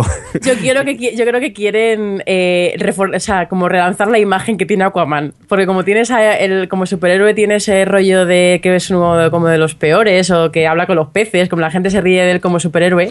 A ver quién se ríe de Jason Momoa. Claro, es como bueno. Pues al igual que bueno, está ahí la elección está de Ben Affleck para Batman que, que habrá que verla. Pues Luego sí, Will igual, Smith para Deadshot. Sí, la verdad que- que- que se dice pronto. Ya, también. O, o, por ejemplo, una de las de los últimos anuncios que ha hecho DC ha sido el actor Ezra Miller, al que se pudo ver, por ejemplo, en Tenemos que hablar de Kevin, que además Hmm. si uno ha visto esa película no se olvida del chaval, Sí. eh, como Flash. Lo cual también es Ah. una elección curiosa porque ahora mismo eh, Flash es una serie de televisión y también tienen pensado hacer su propia película en cine con un actor diferente. O sea que Claro, habrá que ver. Yo quería comentar eso, porque ya no solo por lo de Flash que van a hacer otra película con otro actor distinto y demás, sino que ahora mismo yo estoy viendo la segunda temporada de Arrow y sale el Escuadrón Suicida, que es eh, el grupo este del que van a, estar, van a hacer la película que, en la que va a estar el Joker y todos estos que hemos comentado. Y es como la estrategia que está siguiendo DC con su universo cinematográfico televisivo es completamente distinto, porque Marvel no se está pisando personajes, no está, está complementando universos, está jugando a ampliarlo. Mira lo que ha hecho con es la galaxia, ahora que va a llegar Agent Carter. O sea, están haciendo. Eh, pues eso, un universo un poco siguiendo lo que ya se hacía desde A los, los, co- con los cómics. Y DC se está pisando a sí misma y no creo que sea, bueno, eso es otra forma de verlo, pero No, no, yo no creo- Yo Sí, creo que el problema está en que Marvel, dentro del cabe, ha sido una construcción desde, desde el principio estaba pensado. Ellos empezaron con la fase 1, la fase 2, en la fase 2 ya fue cuando incluyeron Agents of S.H.I.E.L.D., luego la Agent Carter, luego la, sil- en la fase 3 ya vendrá la serie esta de animación de Guardianes de la Galaxia. Es decir, que de, lo de ellos siempre ha sido como un plan eh, más o menos que ya tenía en mente. DC no. Mm. DC tenía por un lado las series, por otro sus pelis de Batman y de repente ha empezado a ver lo que, lo que estaba haciendo Marvel, el dinero que estaba sacando Marvel y han dicho, ya a ver, no podemos quedarnos atrás. Y entonces han empezado ellos ahora un poco como quien dice matacaballo a hacer su propio universo DC. Pero claro, tienes ahí eh, cosas anteriores, tienes que, pues bueno, reinicias sagas, como por ejemplo ahora eso, el Batman, pues lo reinicias otra vez de nuevo, Flash vas a tener dos Flash distintos y se nota que es eso, que ha sido aprovechar el tirón de Marvel Mm. e intentar hacerlo un poco rápido y corriendo. Y mira, ya entonces voy a aprovechar un poco para decir, mira, el plan, por ejemplo, cinematográfico de DC es empieza un poco para 2016, vendría Batman vs. Superman, el amanecer de la justicia, que es donde ya se presentaría además de el nuevo, eh, el nuevo Batman que es Ben Affleck y también la nueva eh, Wonder Woman es que es la actriz esta cargador, bueno, que realmente era una modelo, y también Escuadrón Suicida. Luego para 2017 ya vendría la peli individual de Wonder Woman y la primera parte de la Liga de la Justicia. Para 2018 Flash y Aquaman, Flash con Ezra Miller como hemos dicho y Aquaman con Jason Momoa y para 2019 Shazam y la segunda parte de la Liga de la Justicia. Y luego para 2020 quieren hacer Cyborg y volver con Green Lantern, que aquí supongo que será eh, ¿Por qué? Otro Y para, otro y, para, y para 2056, eh, no, a ver, me parece sí que tienes razón que se, que se ve que, que se han querido tirar a la piscina así sin, sin mucho plan. Pero bueno, me parece que han planteado la cosa de, for- la- de forma inteligente, porque veo que si llega la Liga de la Justicia parte 1 en 2017, supongo que pues, ah, van a aprovechar ahí para, para meter a Flash, y a- o sea, para un poco introducir a la gente en ciertos personajes como, como han hecho en Marvel con Guardianes de la Galaxia, o como puede haber servido. Ah, aquí Pero hacen, bueno. parece que un poco al revés. Utilizan las pelis estas evento con muchos y luego les hacen la peli individual. Sí, sí, Marvel lo hace al revés. Y luego, mira, ya va- he comentar que también Marvel hace poco anunció también todos sus planes de aquí al siglo que viene y, y partía con el, en la fase 3, eh, incluía los títulos de la, la nueva de Capitán América, que será la adaptación de la Civil War, lo cual ¡Qué es ganas algo- tengo! es curioso. A ver, esto es lo de siempre un poco. A ver, a ver la Civil War, porque yo pensé que iba a ser, yo qué sé, la, la, tercera de Vengadores o la cuarta. Y oye, se la van a hacer dentro del Capitán América. Y que para eso entonces este, Robert Downey Jr. estuvo renegociando contrato y seguramente cobre un, una barbaridad inmensa por aparecer en esta. Porque obviamente Civil War sin Iron Man no tiene sentido, porque realmente es el enfrentamiento entre Capitán América y Iron Man. Luego Doctor Strange, que llegará para noviembre de 2016. Eh, aquí estaban los rumores de Benedict Cumberbatch, que creo que no está aún confirmado. Eh, luego llegará Guardianes de la Galaxia 2 eh, para mayo de 2017. Thor, Ragnarok, la tercera de Thor para julio de 2017. Black Panther para noviembre de 2017. Joder, tres películas en un año. Para noviembre de 2017. Y luego llegará a, la tercera película de Vengadores, que se dividirá en dos, que será Vengadores Guerra Infinita, parte 1 en mayo de 2018 Después llegará Capitán Marvel en julio de 2018, Inhumanos en 2018 también en noviembre. Oye, Marvel se pasa, ¿no? Oye, feliz al año. Pero una pregunta, Alex, ¿que es que dejas el podcast o algo? ¿Que estás haciendo la agenda para dentro de tantos años? ¿O estoy un poco preocupado, no? Y la última de la y la última que han puesto es el Vengadores Guerra Infinita parte 2 para mayo de 2019. O sea que hasta 2019 ya sabéis qué pelis podéis ir a ver al cine. Eh, yo quiero aprovechar, es una barbaridad que se ponga. aparte de que ¿Cuándo va a explotar esta burbuja? Porque en una de estas eh, explotará lo grande. Bueno, y aquí aún falta por encajar la de, la de Ant-Man, que no, he visto que esté por ningún lado. Hmm. Y luego seguramente alguna más que tengan por ahí escondida que no, quieran decir. Yo, esto, alguna de estas de aquí a 2020, probablemente a mitad de camino, eh, alguna va, a explotar la burbuja y se van a se van a derrumbar todas porque además eso lo que dice Alex Marvel Studios tiene el 3 al año que son los, tres y los otros dos, solo, es el esfuerzo económico de producción más grande que tiene la compañía, o sea, tres, tres películas al año y el resto películas pequeñas, porque es lo que, bueno, es lo que se viene haciendo de toda la vida. Lo que pasa es que ahora coincide que las tres que hacen gordas o las cuatro que hacen gordas son de superhéroes. Pero, em, bueno, en el caso de Marvel es Disney, pero vamos, eso.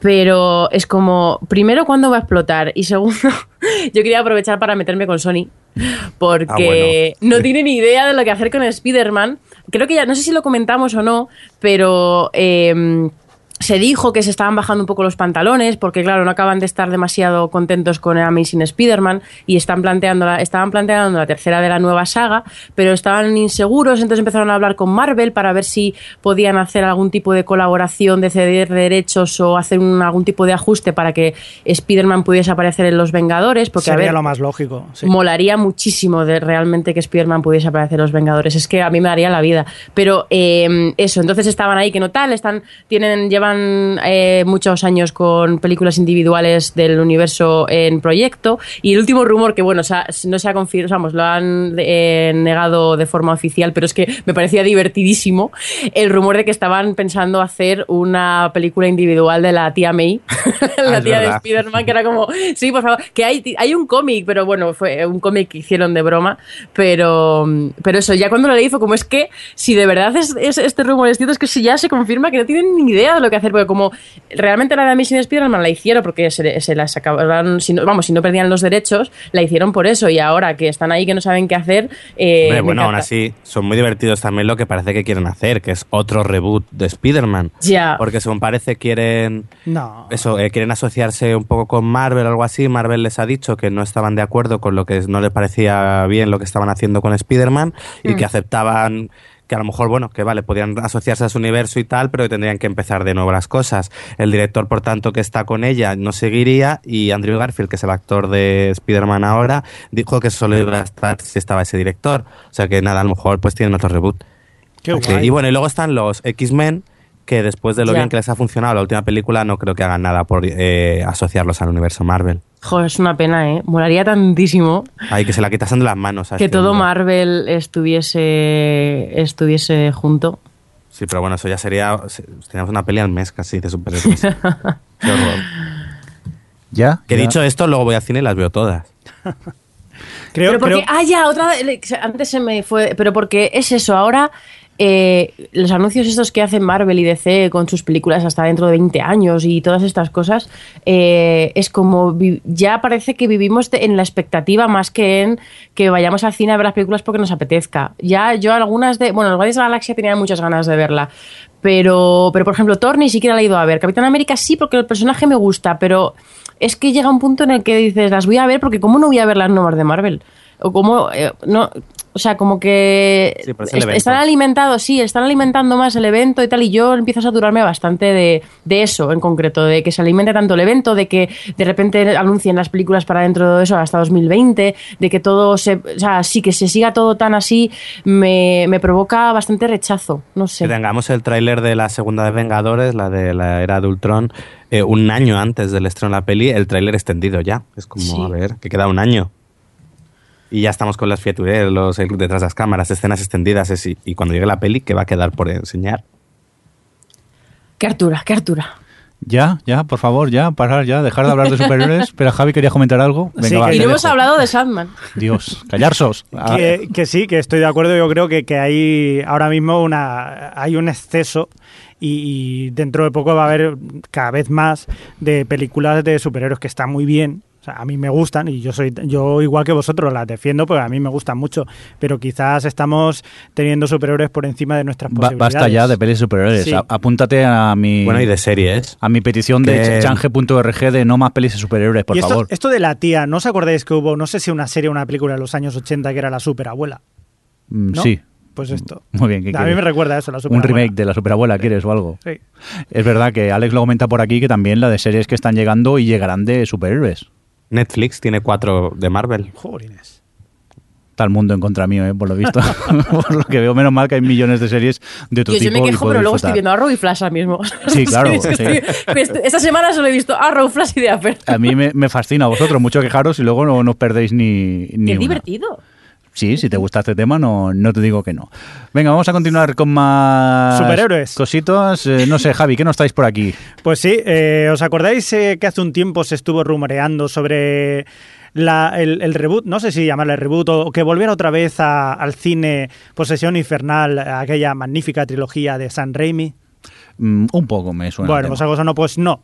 Se ha descartado efectivamente, o prácticamente se puede decir que está descartado, porque San Raimi ha dicho que no es que vaya a hacer una película de Posesión Infernal, sino que va a hacer una serie. Toma ya. Y concretamente lo va a hacer para la cadena Stars. tetas y culos. tetas y culos.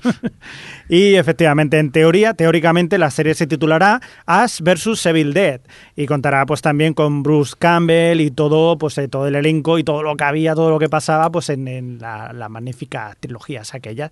También, como siempre, pues con muertos, con humor y. y Espero, este- espero que tenga el humor. Sí, hombre, sí, siendo de ya San Raimi, espero que sí. Y va a ser una cadena que, que le dejarán hacer. O sea, le dejarán a que tetas, culos, violencia, lo que tú quieras. O sea, que no creo que haya mucho problema. Entonces, pues a ver, ¿no? A ver qué, qué sale de esto. ¿Qué os parece a vosotros? Alex estará estasiado. Sí, está aquí. No te creas, tampoco. No, Uh. no he visto ¿Tú las qué? originales de, Sam- de Posesión Infernal. Ah, yo que pensaba que tú eras muy fan. No, soy, soy muy fan del remake. Ah.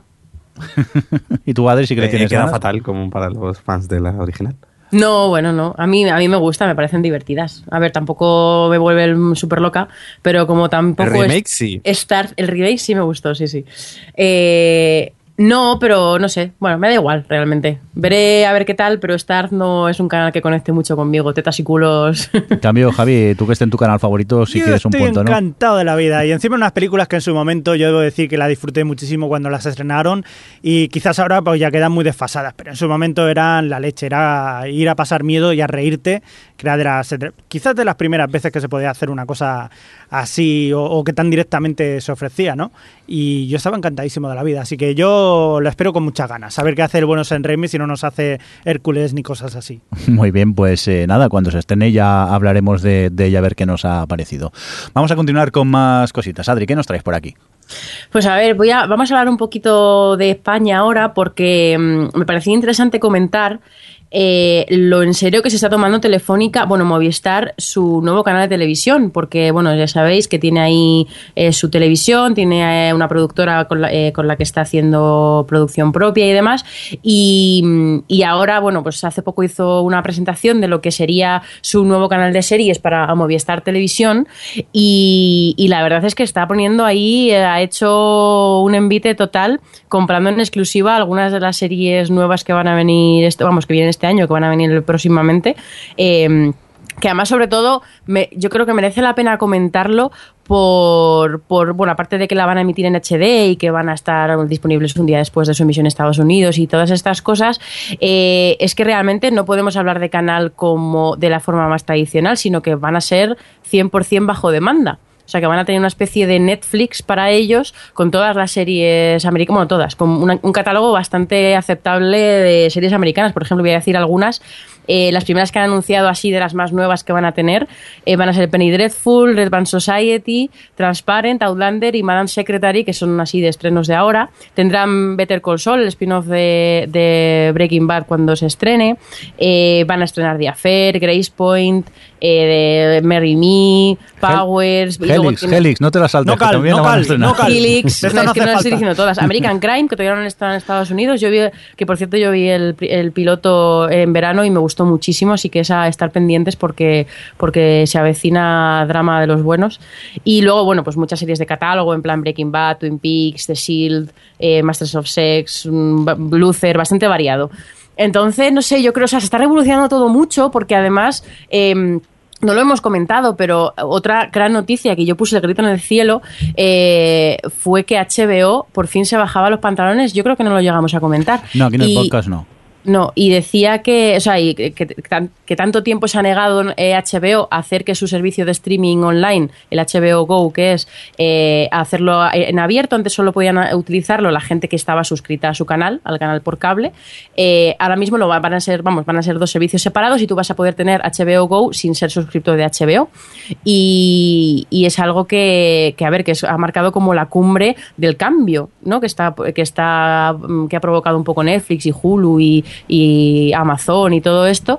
Y es un poco también para Movistar, o sea, este, este movimiento de Movistar es un poco también así para nosotros, porque el hecho ya no es que tengan este buen catálogo de series americanas, sino el hecho de que estén 100% a la carta eh, puede marcar ahí eh, la diferencia que, bueno, pues que nuestras teles tengan que poner las pilas, porque al final, por mucho que traigan las series un día después, al final se ve que la mayoría de la gente que, las, que sigue este tipo de series al día se las acaba descargando y ya solo por eso, porque lo de la programación y sentarnos a una hora a ver la tele no va con nosotros. Entonces, bueno, eh, no sé, a mí me parece interesante, no sé qué pensáis.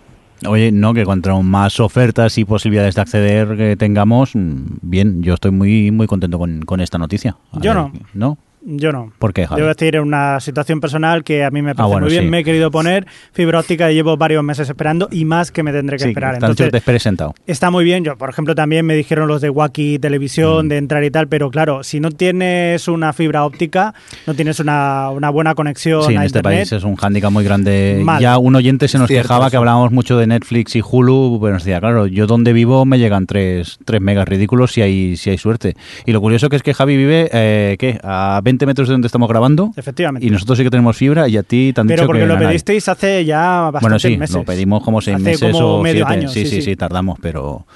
Sí, la verdad que también, hay- pero sí es cierto que Telefónica poco a poco se está poniendo, bueno, Telefónica y otras eh, cableras eh, se están poniendo la- las pilas, se están poniendo fibra y es más, más fácil que la gente pueda acceder a este tipo de, de contenidos. Y oye, que contra más contenidos de estos haya, más posibilidad tengamos de acceder a ellos, pues, pues bien. Que... A mí- Sí, di, Alex, perdón. No, perdón, termina. No, no, di, di. Que no, que a mí lo que me alucina sobre todo es, es Netflix, porque estuve el otro día leyendo cosillas, eh, su campaña de, bueno, su, su intento de dominación mundial realmente, porque ellos conforme están aterrizando en mercados más allá de Estados Unidos y tal, sus ideas es también hacer series de, si van a Francia, hacer, hacer una serie en Francia, es decir, poco a poco ya no solo llegar a fuera de Estados Unidos simplemente con el catálogo que ya tienen, sino ir creando catálogo en los diferentes países a los que están llegando, a España no, Mm. obviamente, porque no, no pueden. Y luego el, también lo que ha hecho HBO me parece muy lógico porque deben de estar haciéndose caquita eh, simplemente viendo, por ejemplo, el tráiler este de la nueva serie que han sacado de Marco Polo, que van a sacar para Navidades, simplemente por la producción que tiene, mm, ya Sí, puede plantar cara... Y por ejemplo, otro día se anunció que tenía pensado Netflix hacer, eh, además inglesa, una serie inglesa so- sobre la reina Isabel II, eh, de- con un presupuesto de 100 millones. O sea que Netflix no me extraña que HBO haga eso porque ya no es ya no son ellos los únicos que pueden permitirse hacer series de 100 millones de dólares. Mm. Y Porque al Showtime también, final- por cierto. Uy. ¿Verdad? Showtime también. Pero bueno, ¿qué es Son eso? las dos Que- más caras. Sí, o sea, está todo cambiando y mola todo. Pues sí, porque yo Porque creo... estamos en medio aquí de- del cambio. Y creo que nos favorece a nosotros, a los espectadores, todos estos movimientos que, que, que empiezan a ver. Que yo creo que se Fijar están la dando cantidad cuenta. de ficción que tenemos ahora. Sí, que Es increíble. afortunadamente la- las productoras, lo- las, bueno, las teles, los, los servicios de streaming se están dando cuenta que, que la gente, aunque todavía hay mucha gente que se sienta a las 9 o a las 10 que empieza los miércoles tal serie y la veo, mucha gente ya está pues acomodándose a ver eso, la televisión bajo deman- demanda, llego a mi casa y, y veo lo que, lo que me gusta. Es que sí, me preguntas a muchísima. A lo mejor el, el tema torrent y tal menos, pero muchísima gente eh, consume series en, en la plataforma esta de Series Lee. Mm. Que me parece un poco lo peor, porque la calidad nunca es muy buena, tienes Sí. que esperar para entrar, y aún así la gente no le importa. Es decir, que si hubiese una buena plataforma realmente a un precio, pues eso, un Netflix en España, en cuanto a precio y contenido, Hombre, yo eh, conozco un poco Zombie, mi madre eh, lo tiene y ella es muy fan de, de de eso de, aparte de que tiene la posibilidad de, de grabar eh, las cosas que a ella le apetezca, pues siempre tienes un pequeño catálogo allí para ver eh, series cuando tú quieras. Sí que es verdad que quizá para mí personalmente y al ritmo que yo consumo, el catálogo de Zombie es eh, todavía poco y escaso. Mm. Ahora, para gente como mi madre, mi madre está encantada con lo que tiene allí y es eso, es lo que me dice, claro, niño, es que no me tengo que poner a sentar delante de la tele a ver qué me ponen y encima tragarme los anuncios. Puedo aprovechar y ver más o menos lo que me apetezca, que posiblemente lo, lo encontraría ahí. Y además ahora hay otro, otra cosa que también juega muy a favor de esto, que son las Smart TV. Sí. Que ahora ya ni siquiera necesitas un Apple TV o un aparato como...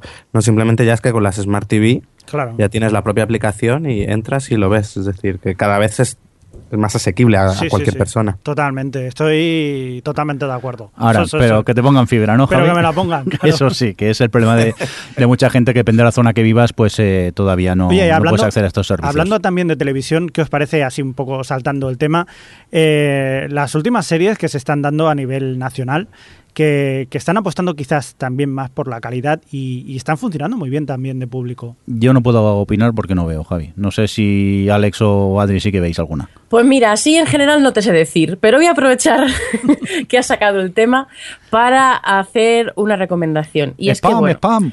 Spam porque desde que desde que tengo desde que estoy en el podcast y trabajo en Mediaset España Televisión eh, nunca he utilizado mi posición para, para promocionar ninguna de las cosas que hago en mi trabajo.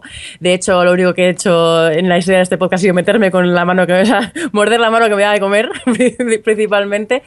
Pero mm, quería recomendar Los Nuestros, que es una miniserie que va a estrenar Telecinco eh, de aquí a unas semanas, muy prontito, que es una miniserie de tres capítulos bélica sobre un rescate con los boinas verdes españoles y tal, que, bueno, eh, no miento a nadie, la he hecho yo, bueno, la he hecho yo, la he hecho yo, la he hecho yo mucha gente, pero vamos, que yo he estado con el tema de guion y tal, y desde que trabajo en esto es una de las series de las que más orgullosa estoy.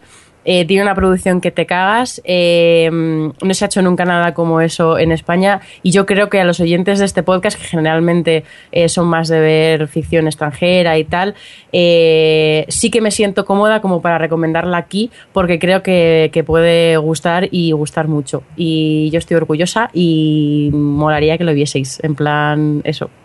Que la veáis, que tiene que, que tiene que tener audiencia. Bueno, bueno. Oye, pues teniendo en cuenta que tú normalmente nunca promocionas tus propios productos, ese sí que me pica mucho la curiosidad. Y es más, también teniendo en cuenta las pedazo fotos que publicaste en, en Instagram cuando estabas rodando allí en Canarias, ¿no fue Adri? Sí, bueno, que a Alex que le he puesto un tráiler exclusivo secreto, Oh. que os diga que, que yo creo que le gustó. No, eh, voy a decir eso que a ella le encanta escuchar, ¿no? Pero no, no parece española. ¡Hola! No, no, no, es- eh, ahora en serio, realmente sí. eh, visualmente al menos eh, luce muy bien. Pues nada, habrá que darle una oportunidad. Luego, si no nos gusta, te echaremos la bronca, eh, que lo sepas. Si Vale, mal no vale. recuerdo, era Blanca Suárez. ¿Qué qué? ¿Blanca Suárez es la protagonista? O... Sí, es la protagonista. Va. Buena memoria, Javi. Oye, vamos a continuar, que todavía nos queda una noticia, y es que creo que ya habíamos comentado esta serie, pero no estaría mal, ya que se estrena en Canal Plus Series, que nos hables de ella, eh, Alex. Pues sí, hablas de Borgen, ¿verdad? Correcto, total. Pues sí, Borgen va, va a estrenar la Canal Plus Series el próximo 6 de diciembre. Además, eh, mira, hablando de lo que decíamos antes, en Zombie se colgarán los 10 episodios de golpe. O sea que quien quiera hacer maratón podrá hacerlo por Zombie. Y esta serie, que creo que hablé hace ya tiempo de ella, es una serie sueca eh, que nos sigue, que sigue un poco la, la vida de la primera ministra sueca, eh, elegida a través de un gobierno de coalición un poco inesperado, en el que ella no, no cuenta con ello. Bueno, eh, de repente se ve eso al, al mando del país y entonces tiene que lidiar un poco pues con por decirlo de alguna manera con toda su vida política y luego por otro lado con su vida familiar que está ahí un poco en conflicto el intentar conciliar ambas cosas porque oye cuando eres presidenta de un país pues no es tan fácil llegar a casa para dar la cena a los niños. Eh, a mí me, parece un, he visto la primera temporada me parece una serie muy buena muy bien escrita muy bien interpretada con bueno y, dirigida me encanta la fotografía que tiene y no puedo hacer más que recomendárosla eh, bueno, es eso, la podéis ver en Zombie o en, en Canal Plus. Y bueno, se ve eso que al igual que, que de Suecia no solo han salido todas estas eh, y estas eh, o, o Brombro en estas series así de, esta, mm, de novela negra, sino también pues mm, historias políticas que además nos hacen envidiar un poco el teniendo en cuenta el panorama que tenemos aquí y el que hay allí. Hay un momento en el que están hablando la serie y comparan hay un momento sobre algo de corrupción o algo así, y dicen, "Oh, si esto ni que fuese Italia o España, es como, pues bueno, así nos vemos reflejados. Oh, qué bien. Muy bien, pues nada, eh, recomendación al canto por parte de, de Alex. Es una serie que tengo ganas de ver. Lo pasa tengo que sacar tiempo porque ya no sé dónde sacarlo, pero también la, la dejo en la pila de, Oye, nos de dejamos, pendientes. nos llevamos unas cuantas apuntaditas ya para, para lo que queda, ¿eh? Ujú. Jolines. Y lo que vamos a hacer ahora, pues es. eh, vamos a hacer un cambio en el guion, nos vamos a ir al final y luego volvemos a lo de de arriba, compañeros del podcast. Rápidamente, vamos a comentar un poco lo que hemos estado viendo estos días que queramos destacar. Javi, tú, por ejemplo. Sí, yo quería destacar, por ejemplo, la película Lock, que ¿Sí? es eh, que a mí me, me llamó mucho la atención porque es una película que pasa todo dentro de un coche. Es un tío que coge el coche y se va conduciendo y pasa un tío conduciendo que va con el coche y ya está. Y no pasa nada más. me pasa que, que yo digo, a ver, si que no, no, no pasa nada, porque simplemente son esas imágenes de un tío conduciendo y, y el paisaje y tal, pero la, la verdad que lo que te están contando es, es muy chulo, te engancha. O sea, simplemente con conversaciones, pues está muy bien. Y el actor, que ahora mismo no me acuerdo, Adri, Alex, ¿os acordáis del nombre? De Tom Hardy. Tom Hardy, pues la verdad que lo hace muy bien. O sea, que, que- que sí, o sea, yo la recomiendo una película que, que como curiosa tiene un rato, está muy bien. Y luego también hablar del final de Boardwalk Empire, el final ya definitivo. Sin spoiler, ¿eh, Bonico? Se acabó, se no acabó, ya no hay más Boardwalk Empire y debo decir que he acabado encantado. He acabado encantado con la serie. Que al final sí que es verdad que, que esta temporada lo que pasa es que la alargan, o sea, digamos que hacen un salto y se van unos 7, 8 años hacia el futuro y ya cuentan lo que se intentan finalizar todas las tramas y todos los personajes que está pasando. Utilizan para ello una cosa que hasta ahora prácticamente no habían utilizado, que son los flashbacks. Y sobre todo debo destacar al, al personaje que hace de, de Naki Thompson cuando era joven, porque es que imita todos los gestos y la voz, incluso le han puesto unas fundas en, la, en los dientes para parecer más a, a, a lo que es al Steve Buscemi y, Sí. y la verdad que lo clava el chaval, el chaval lo, lo hace muy bien y yo he acabado muy encantado de esta serie y, y bueno, yo os recomiendo ahora que ya se ha acabado que si tenéis un- alguna vez un poco de tiempo, yo que sé, en verano o cuando os dé la gana, pero que, que veáis Boardwalk Empire porque veréis una serie como una producción eh, en conjunto muy bien hecha. Muy bien, ¿alguna cosita más que quieras destacar? No, ya está. Pues nos vamos contigo, Alex. Pues a ver, yo primero comentar rápido que Los 100 ha regresado muy bien en su segunda temporada. Esta serie que si no estáis viendo tenéis que ver. Ya creo que hablé de ella en el Sí. folio en blanco. Y, y eso, luego también hablar de uno de estos pilotos que no nos dio tiempo a comentar en su momento porque se estrenó después del podcast, que fue de McCarthy's, que es una, una sitcom de 20 minutos sobre una familia de Boston en la que todos son muy paletillos. Es mala, mala, mala como ella sola, pero me río tanto viéndola. Es como mi nueva Guys with Kids. A mí me pasa, yo también me río con ella. Me jode estar de acuerdo contigo, pero me lo paso ¿Oh, muy sí? bien viendo de, de McCarthy. qué es mala? A ver, es, es, es, es- tiene un tufo a sitcom de och- 80-90, pero luego los chistes que tienen, y eso sobre todo me gustan mucho esos chistes de cultura popular televisiva, me río mucho con, con A mí ella. me encanta porque la madre, que es la actriz esta Lori Metcalf, es Sí. obsesionada con, con The- The Good Wife Sí. y con Kira Sidwig en The Closer y no para de hacer referencias a eso. Entonces, sí, es muy divertida. Eh, pero a ver, la serie es mala, yo no puedo recomendarla. Sí, a ver, yo tampoco me atrevería a recomendarla, pero sí que es verdad que los dos episodios que he visto me he reído y en algunos momentos incluso me he llegado a reír a carcajadas, o sea que yo de momento voy a seguir con, con esta sitcom. Yo también. Ah, No la van a cancelar en nada, pero bueno. Fijo. Eh, luego también vi el, he visto el piloto de una serie, creo que es inglesa, pero que también se emitirá en Start, que se llama The Missing, lleva Mm. ahora mismo tres episodios y narra un poco la, pues bueno, la desaparición de un niño y cómo la lleva ese matrimonio, te lo relata un poco desde nueve años después de esa desaparición, como el padre del chaval vuelve al pueblo en el que desapareció y un poco a través de dos líneas temporales, la actual y la del pasado, vas viendo un poco co- qué sucedió y cómo vuelve a retomar la búsqueda de ese chaval desaparecido. Eh, pues bueno, he visto solo el primer capítulo, me ha gustado, empieza muy dramón, también es normal teniendo el tema que trata, pero bueno, luego va girando un poco más hacia, la- hacia un poco el suspense, la intriga de ver qué es lo que ha sucedido con el chaval y me ha gustado bastante, tanto como para ver el segundo episodio, porque es una de estas series de 60 minutos y que o te gusta o si no puede ser un poco pesada. Y yo, pues bueno, la recomiendo al menos habiendo visto solo el piloto. Y por último, la que más recomendaría es Transparent, esta serie que creo que en su momento comentamos cuando hablamos de los pilotos de Amazon. Sí. Está protagonizada por el... Ay, no me sale el nombre Jeffrey del Tambor. Por Jeffrey Tambor, que era el padre de... el patriarca de Arrested Development. Y aquí en este caso hace de, pues eso, de un hombre mayor que es, que es transexual y, decide finalmente, como quien dice, salir del armario y vivir su transexualidad y vivir como mujer. Entonces te va contando un poco eh, su historia a la vez que la de sus tres hijos, que son tres treintañeros bastante, uh, bastante. Insoportables. Odiosos, odiosos. Odiosos. Entonces a mí em, eso me recordaba un poco en el tono a Girls, en lo que tienes eh, personajes bastante incómodos y poco, poco agradables que ver, pero que al estar tan bien escrita la serie te convence. Eh, tiene una mezcla... eh, Yo pensaba que iba a ser más comedia y realmente, bueno, tiene ahí un poco de comedia, pero es eso, vendría a ser una dramedia eh, con un punto bastante amargo y, y a la vez también muy entrañable. Yo eh, me faltan los tres últimos por ver, es una única te- por ahora lleva una temporada de 10 episodios y creo que es de lo mejor que se ha estrenado este año, o sea que os animo a poneros con ella. Yo he tenido, bueno, yo ya hablé de ella cuando se estrenó el piloto. El piloto no me gustó, pero nada, nada. Eh, sí que el giro del final, cuando, perdón por el spoiler, pero es de lo que va la serie, cuando él decide, se descubre que es, eh, que, que es transexual y, y decide vivir su vida, su, su transexualidad. Y mm, eso, ese giro me dejó con un poco de ganas, pero por lo, por lo que decías tú de los hijos que son tan odiosos, se me quitaron las ganas de seguir viendo la serie. También es una serie que va mejor, Sí. ¿eh? es decir, Sí, no, el sí. primer capítulo es flojo. Sí, el tema es este. Eh, habéis hablado también de, de ella en Twitter y tú también me lo habías comentado que al final ayer creo que me pude ver tres episodios, no tuve tiempo a ver más, pero pude ver tres porque encima pasa volando, son episodios de veintipocos minutos y la verdad que la serie va mejorando, ¿eh? cada vez me, me está gustando más, eh, los hijos no me parecen tan odiosos, aunque lo siguen siendo, pero ya no es que... ¿Los comprendes? Sí, los, bueno, más o menos. A, Bueno, a la sí, pequeña no, pero al resto más o menos podría. Pero bueno, eh, la serie poco a poco me, me va gustando. No le veo tan que sea una serie tan grande como comentáis muchos por Twitter, pero sí que es verdad que es una serie interesante que ver, distinta a lo que estamos acostumbrados a ver. Y bueno, yo voy a seguir con, con ella. No sé si has visto alguna cosita más tú, Alex. No, hasta aquí. Muy bien, pues vamos a por Adri entonces.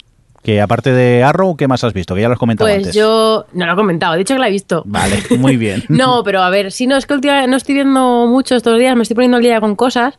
Una es Arrow, que estoy eso con la segunda temporada y, y me está gustando, me está resultando bastante más entretenida que la primera, sobre todo porque la primera me molestaba muchísimo toda la parte de los flashbacks de, del pasado, que no me interesaban en absoluto y me frenaban todos los capítulos, que la verdad es que me parece que Arrow tiene bastante, tiene, tiene mucho ritmo y, y en esta segunda temporada eh, está siendo mucho mejor ya solo porque los flashbacks de la isla es incluso a veces lo más interesante del capítulo, que dices, me llego a mí misma hace un año y no me creo. Pero, pero sí, y además eso, como quema tantísima trama o va, tan, tan rápido, eh, es muy entretenida de ver. Y luego, bueno, es que me estoy poniendo a día con animes y cosas, así que al final es que no estoy viendo nada. Ha vuelto Brooklyn Nine-Nine y quería comentarlo porque ha vuelto igual de bien que se fue. Yo mm, disfruté muchísimo de su primera temporada, me parece que tuvo un nivel muy alto de principio a fin y, ha vuelto en esta segunda manteniendo el nivel y además está teniendo algunos cameos y ha tenido varios capítulos a, a Kira Sedgwick haciendo un poco del reverso cómico de, su personaje en The Closer y ha sido muy muy divertido y, y, en fin que es, es una de mis comedias, eh, yo creo que es ahora mismo mi comedia favorita por encima de... de Modern Family que, que a mí siempre me ha gustado mucho y siempre me gustará y la sigo viendo pero me- mm, Brooklyn Nine-Nine es es tan ocurrente y es bueno es un humor que me gusta mucho y, y estoy siguiendo South Park la temporada y me Grande. está sorprendiendo Buah. Muy grande. porque además eh, A ratos. yo A ratos, no. bueno, a mí los últimos me están gustando. Yo creo que el más, más flojillo fue el del ébola. Pero, pero está teniendo capítulos muy buenos y luego me está sorprendiendo mucho la continuidad. Sí, Bu- bueno, sí, con, sí, con- es. Bueno, continuidad un poco con pinzas, porque Sí, tampoco. sí, sí. Con pero bueno. pinzas, pero nunca la ha tenido. Entonces, sí, sí, es eh, verdad. es choca, choca. Bueno, son Pero- pequeños, pequeños chistes o, De o capítulos Sí, pero no sé. Pero es O muy las divertido. tramas que van de una, surgen de uno a otro. Sí. Sí, bueno, se lo conté a Alex. La trama esta del capítulo, creo que era el tercero o el cuarto, en la que hay un tipo que investiga eh, el, al padre de Kyle porque, bueno, se Sí. disfrazó del Lorde y entonces hace el está. capítulo este del Lorde Sí. y tal, fue porque eh, eh, el capítulo anterior, que había salido al final de la, en la fiesta Exacto. de cumpleaños, el padre disfrazado del Lorde, un tipo en una revista online, esto estoy diciendo de verdad, escribió un artículo metiéndose con South Park porque se había metido con Lorde y porque era una niña de 17 años y no se merecía que tal. Y como South Park se rueda solo en seis días, les dio tiempo a, a generar un capítulo con la excusa de reírse de ese artículo y que además me- me- a- frases que tiene el tío en el artículo las, pon- las dicen luego en el capítulo y, mm, y se meten un poco en todo eso. Y además es un capítulo que a mí me gustó muchísimo por todo el, el fondo trágico que tiene el personaje del padre. sí, sí, totalmente. Que, geólogo- madre mía, me está tocando por dentro esto. Bueno, Pero está siendo muy. A mí me está gustando, estoy disfrutando la temporada de South Park también. Sí, hay, hay que decir que también tienen un episodio que es el Freemium. Y el Ah, Freemium sí. y Cine Free. Que se adelantaron a los Simpson, que precisamente a la semana Sí. siguiente los Simpson hicieron en el crossover con Futurama, Sí. hicieron un chiste sobre el Freemium que ya habían hecho eh, anteriormente los. Por cierto, eh, que es lo que Uy, comentábamos. una vez. Una vez no han sido los. Simpsons los primeros. sí, sí. como- Sí, sí, Hay un, hay un capítulo de South Park llamado eh, Los Simpsons ya lo han hecho. Sí. En el que hablan eso, que siempre todos los chistes ya sabía, todos los chistes ocurridos en la animación, antes habían, los habíamos visto en, en Los Simpsons. Pues que mira. por cierto, la explicación esta de los freemium, de los juegos freemium, es grandeza pura, ¿eh? Sí, sí, Eh. yo, yo estaba viendo el capítulo mientras jugaba un Te sentías freemium. identificado tú estás enganchado a los Simpsons. Sí, sí, sí, mientras seguía dándole al botoncito de los Simpsons. Bueno, pues yo estoy contigo, ¿eh? también eh, South Park me está gustando mucho y esos pequeños guiños a capítulos anteriores y, y tal es un punto a, a- a su favor. Me estoy riendo mucho con, con esta temporada. ¿Alguna cosita más que quieras destacar, Adri? No. Bueno, pues yo aprovecharé y bueno, he comentado un poco cosas que he visto y solo quisiera destacar el documental que vi, el I Know That Voice, que es un documental producido por eh, John DiMaggio, que es entre otros el que pone la voz a Bender en, Futurama. También creo que está en Hora de Aventuras, ahora no recuerdo el, personaje por eso.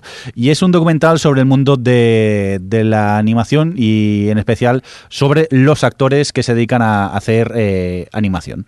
Y bueno, van apareciendo voces eh, f- de toda la vida, principalmente si ves la animación en inglés, si la ves doblada, no. Pero bueno, tienes la oportunidad de ver las caras que se esconden tras esos personajes que te han acompañado durante muchos episodios.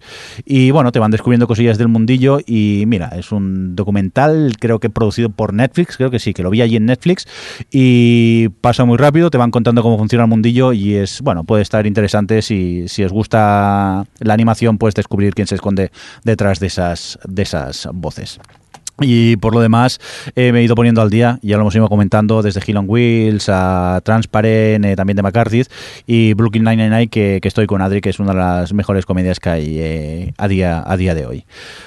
Bueno, pues dicho esto, si os parece, nos vamos a por las eh, formas de contacto, ¿de acuerdo? Un momentillo, vamos a poner un indicativo, que hace días que no, que no suena. Twitter, Twitter, Twitter, Facebook, Facebook, En la página web. Formas de contacto. Formas de contacto.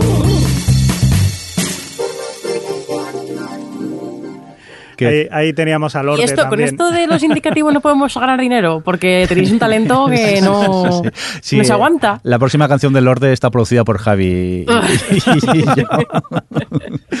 Venga, vamos a, a- a leer algunos comentarios que hemos estado recibiendo. Y eso, nos habían dejado uno en en Evox, ¿no, Adri? Eh, sí. pero no lo Espera. encuentras ahora, que lo tienes que No, buscar. dilo tú, dilo tú. Vale, bueno, pues nada, eh, John Silver Largo nos decía, genial haberos descubierto, habéis hecho mi insomnio más llevadero, sois inteligentes y con mucho sentido del humor, me dais envidia por haber visto tantos fantástico, tanto fantástico, perdonar. Es verdad que después de este atragón ya veis la realidad eh, de Day Live, pero sin gafas oscuras ni nada. Supongo que eso es en referencia al especial de, de Sitges que, Sitges, sí. que hicimos. Pues eh, sí, un poco sí, ¿no? Estamos ya un poco perturbados de tanto fantástico y Sí. esas cosas. ¿Para qué engañarte? Bueno, Oye, No, la verdad que siempre yo volví de los festivales Sí. y yo creo que desde que he vuelto, que hace un mes o así, he visto solo Perdida, Interstellar y poco más. debo decir que este fin de semana se estrena I Origins también, Orígenes. sí. Y, y tengo muchas ganas de ir a verla porque me quedé sin verla en el Festival de Sitges y, y mira, siempre, siempre hay espacio, siempre hay momento para una película más de fantástico, así que no, siempre, siempre hay momento. Por cierto, lo que ya os comentamos en otros podcasts, disculpar si no leemos mucho los de Pero es que no nos avisan y como no tenemos costumbre de entrar, pues eh, no nos enteramos. Es más, nos avisan cuando Adri responde a alguien, sí que me mandan el mail, pero cuando alguien nos deja un comentario, no. Pero bueno, cuando podemos nos acordamos, entramos y, y- y lo- y los leemos. Vamos a continuar con más cositas, en este caso relacionado con eh, lo que nos hemos preguntado hoy por... Pío, pío, Uy, pío, pío. ya no me acordaba que teníamos este, lo que hemos preguntado por, por Twitter. Por cierto, Adri, ¿qué has preguntado? Recuérdanoslo. Nada, he preguntado que nos comentasen qué tal los regresos de las series, no sin contar los pilotos. O sea, las series que, te- que volvían ahora en otoño, como ya llevábamos unas cuantas semanas, eh, a ver qué tal habían vuelto. Y bueno, hemos tenido un poco de todo. Por ejemplo, yo que pongo, nos decía que The Good Wife está ahora mismo muy por encima del resto, que es asombroso cómo mantiene el nivel de año tras año, como no, porque The Good Wife es la mejor serie de la historia del Ah, sí, planeta y de los bien, cinco Adri. universos.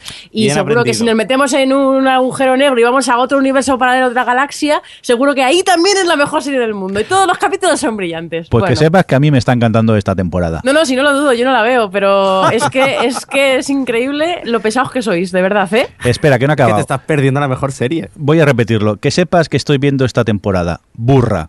Muy bien, podemos seguir. Hala, por meterte con The Good Wife. Te vas a No, enterar. no me meto, no me meto, me meto con vosotros, que sois unos pesados. Con vosotros eh, como concepto en del Ya, ya, mundo del mundial mundo que veo. mundial, que sí que es verdad que... Porque No te resistas. Sí, ¿Por qué te resistes, Adriana? Por orgullo. Un poco, un Y poco... porque me da pereza las de abogados. Ahí está, yo Pero como estoy... con Survivor y mira lo que te pasó luego. Pues Yo por estoy- eso me conozco, me conozco. Eh, también hay que decir que sí que es verdad que somos un poco pesados en Twitter cuando hemos visto el capítulo, ¿eh? Es que me quejaba con buena. Mad Men, me quejaba con Mad Men. Es que no tiene. Bueno, en fin. Venga, sigamos con Pues más que cosas. no, decir, ya que estamos, decir que qué tal la temporada. Bien, a mí me está fascinando, o sea, un nivel de enganche que yo de Good Wife es de esas. eh, otras temporadas se me habían hecho un poco más cuesta arriba, pero esta, desde el principio, eh, encantado y con ganas de... Me falta el último, que justo cuando acabemos de grabar el podcast me voy a poner a verlo. Mira lo que te digo. Yo es que, como me gusta tanto, tanto, tanto, tanto, nunca encuentro el hueco para verla. Entonces llevo cuatro de retraso. Ya te vale a ti también. Pero muy bien. Vale. Venga, vamos a seguir con más twitters, Adri. ¿Qué más nos comentan nuestros oyentes? Pues Precosonic nos decía que estaba contento con la temporada de Walking Dead y que sobre todo estaba contento con Son of, Sons of Anarchy, que para él es su mejor temporada. Eh, Keltos nos decía que Hawaii, Hawaii Five-O sigue en su línea, que para bien o para mal se ha, ma- ha mantenido lo de siempre y que The Big Bang Theory no termina de recuperar la genialidad del principio, aunque hay episodios que se ha reído mucho. ¿Vosotros seguís con The Big Bang Theory? Yo, sí, mira, hoy antes de comer he visto el último y he de confesar que me he reído bastante hoy. Pero también en otros Es, como episodios... una co- es como muy común gente que la sigue viendo un poco ya por inercia, pero Sí. ya no, no, no, sé, no gusta en general. O, No. esa es la sensación que tengo Quizás yo. que ya nos conocemos todos los, todos los chistes y los giros, pero bueno, hoy no sé por qué me he reído bastante con, con este último episodio. Pues no, yo quería eh, decir que estoy de acuerdo con la opinión de The Walking Dead, que desde la temporada pasada se fue bastante bien y ha regresado manteniendo el nivel, lo cual teniendo en cuenta lo irregular que es esta serie, ya es digno de alabar. A mí me está gustando ¿eh? esta temporada. Yo la anterior ya la disfruté mucho y en esta yo creo que sigue manteniendo ese tono oscuro que tenía el, cómic y estoy disfrutando mucho con, con lo que he visto de momento. Javi, no sé si tú Walking Dead has seguido de momento. Sí, sí, sí. La verdad que me está gustando mucho esta temporada, igual que el final de la anterior, que también hay mucha gente que se quejaba de que había sido demasiado lenta la media temporada. Yo estoy muy enganchado a los personajes, a todo lo que está pasando. Y bueno, a pesar, ya, ya está llegando el momento en el que ya dejé el cómic, así que para mí, a ver por dónde van los tiros. Quizás el problema ha sido que, bueno, problema no, que todo el tema este de Terminus ha sido como muy... Yo esperaba que diese mucho más juego del que luego ha terminado dando. Pero bueno. Y me encanta lo que han convertido al personaje de Carol, que ya es directamente una especie de Terminatrix. Venga, pues eh, vamos a continuar con más cosillas. Adri, ¿qué otros Sí, comentarios bueno, tenemos por así aquí? rápidamente, Mello CR estaba de acuerdo con The Good Wife, que es una de las mejores series que se pueden ver ahora, y decía que The Newsroom también le había gustado si entras en su juego. Muy y bien. Francis Arrabal decía que Arrow Fatal, referido a la tercera temporada, ha caído demasiado el interés en la trama del pasado de Oliver Queen tras salir de la isla. Uh, bueno, eso no lo voy a decir. Y los casos son irregulares. Yo, como voy por la segunda, no sé, Alex, ¿tú estás al día con Arrow? Pues ha sido una de las que he aparcado para ver en el parón de Navidad. Pues nada, no ya supongo decir. que, que llegaremos a- en algún momento. Y eso es lo que tenemos de los Twitter. Muy Los bien, pues eh, tenemos otros twitters, Javi, que de oyentes, ¿no? Que nos han ido dejando cosillas, ¿verdad? Pues sí, en este caso Harry el sucio, Harry Callahan, Magnum Callahan, arroba Magnum Callahan, nos decía, y lo a gustito que se ha quedado Adri hablando de Gotham en No Televisión, especial pilotos todos aplaudiendo, estoy con las orejas, muy de acuerdo. ¿Qué dijiste, muchacha? Que ya no me Pues acuerdo. cosas malas, porque no me gustó nada. Venga, ¿qué más, Javi? Capi BCN eh, también nos decía, con este pilotos todos os habéis salido, algunos de los mejores momentos que he oído nunca, pese a las puñaladas de Adri. ¿Qué pasa, Adri? Que, y se ríe. Una de cal y una de arena para mí aquí. Es que el Bueno, problema- bueno. por favor, no le digáis por Twitter que os gusta que pegue puñaladas, que luego nosotros lloramos cuando Claro, Pero el si te he micro. dicho pese, pese alas, pese alas. Que no, que no, que luego hay oyentes que te van animando a que nos den más puñaladas. Venga, acabamos con el último, Javi. Sí, también Sergio R, también eh, llamado Variamo, nos decía, escuchar a O Televisión hablando de Scorpion me está dando la vida, y se reía. Pues Hay que nada, decir que hemos hecho que mucha gente vea Scorpion. sí. No sé si pedir disculpas entonces. Pues sí, lo siento, lo siento porque yo os veía en Twitter ponerlo y tal, eh, lo siento de verdad, pero bueno, eh, a ver, es divertida. Yo volví a ver el primer capítulo por tercera vez, porque estaba en casa de un amigo y vinieron otros amigos y se lo puso, y se lo puso, y era como, madre mía, otra vez a ver el, el piloto de Scorpion que estoy haciendo con mi vida. Oye, eh, si, os animáis, si habéis visto el piloto Scorpion, darnos opiniones por Twitter o por Facebook. Que tenemos ganas de saber si, si habéis dejado de escucharnos ya que nos odiáis a muerte o os habéis reído con, con él. Oye, pues si os parece, vamos a ir despidiéndonos, que yo pensaba que sería un podcast corto y como siempre, a saber lo que dura esto. Pues podemos spoilear y de lo que nos hemos dejado de los crossovers lo dejamos Sí. para el próximo episodio. O- si o- la gente nos escucha para hablar del de para de familia, los Simpson y. Pero si, si en el próximo vamos a hacer mil noticias, al final también nos ¿Qué? vamos a Pero es un tema que mola. Yo quiero hablar del, de lo rancio que me ha parecido el de Futurama y los Simpsons. Uh, Venga, ahora sí que me voy a despedir. De, de lo- de los dos miembros del podcast que quedan activos. Ahora la acabamos de echar. Alex, que muchas gracias. Que de nada. Eh, Javi, Pues nada, y muchas gracias a toda la gente que ha estado con nosotros a través del chat y a través de Radio Podcastellano Sí. en directo. Y pues nada, pues a gente como Chocobo Dorado, Anaco, eh, iba a decir Fresco, pero soy yo, claro, Luis FP, en fin, Ramón Rey, Taker Vázquez, eh, toda la gente. No Íñigo si- Sendino, que ya se fue, pero estuvo allí. Sí, sí. Y bueno, muchas gracias por haber estado ahí con Veis que al final han ido entrando, que aquí los tenemos controlados, que van escuchando, pero entra, entran poquitos. Bueno, va, y me voy a despedir también de, de Adri, todas las puñaladas que nos pega. Que muchas gracias Pues de nada, que tú tienes. y recibir un cordial saludo de quien nos acompañó con vosotros, el señor Mirindo. Nos oímos en 15 días. Hasta luego. Hasta la próxima. Adiós. O Televisión Podcast, el podcast de la cultura audiovisual.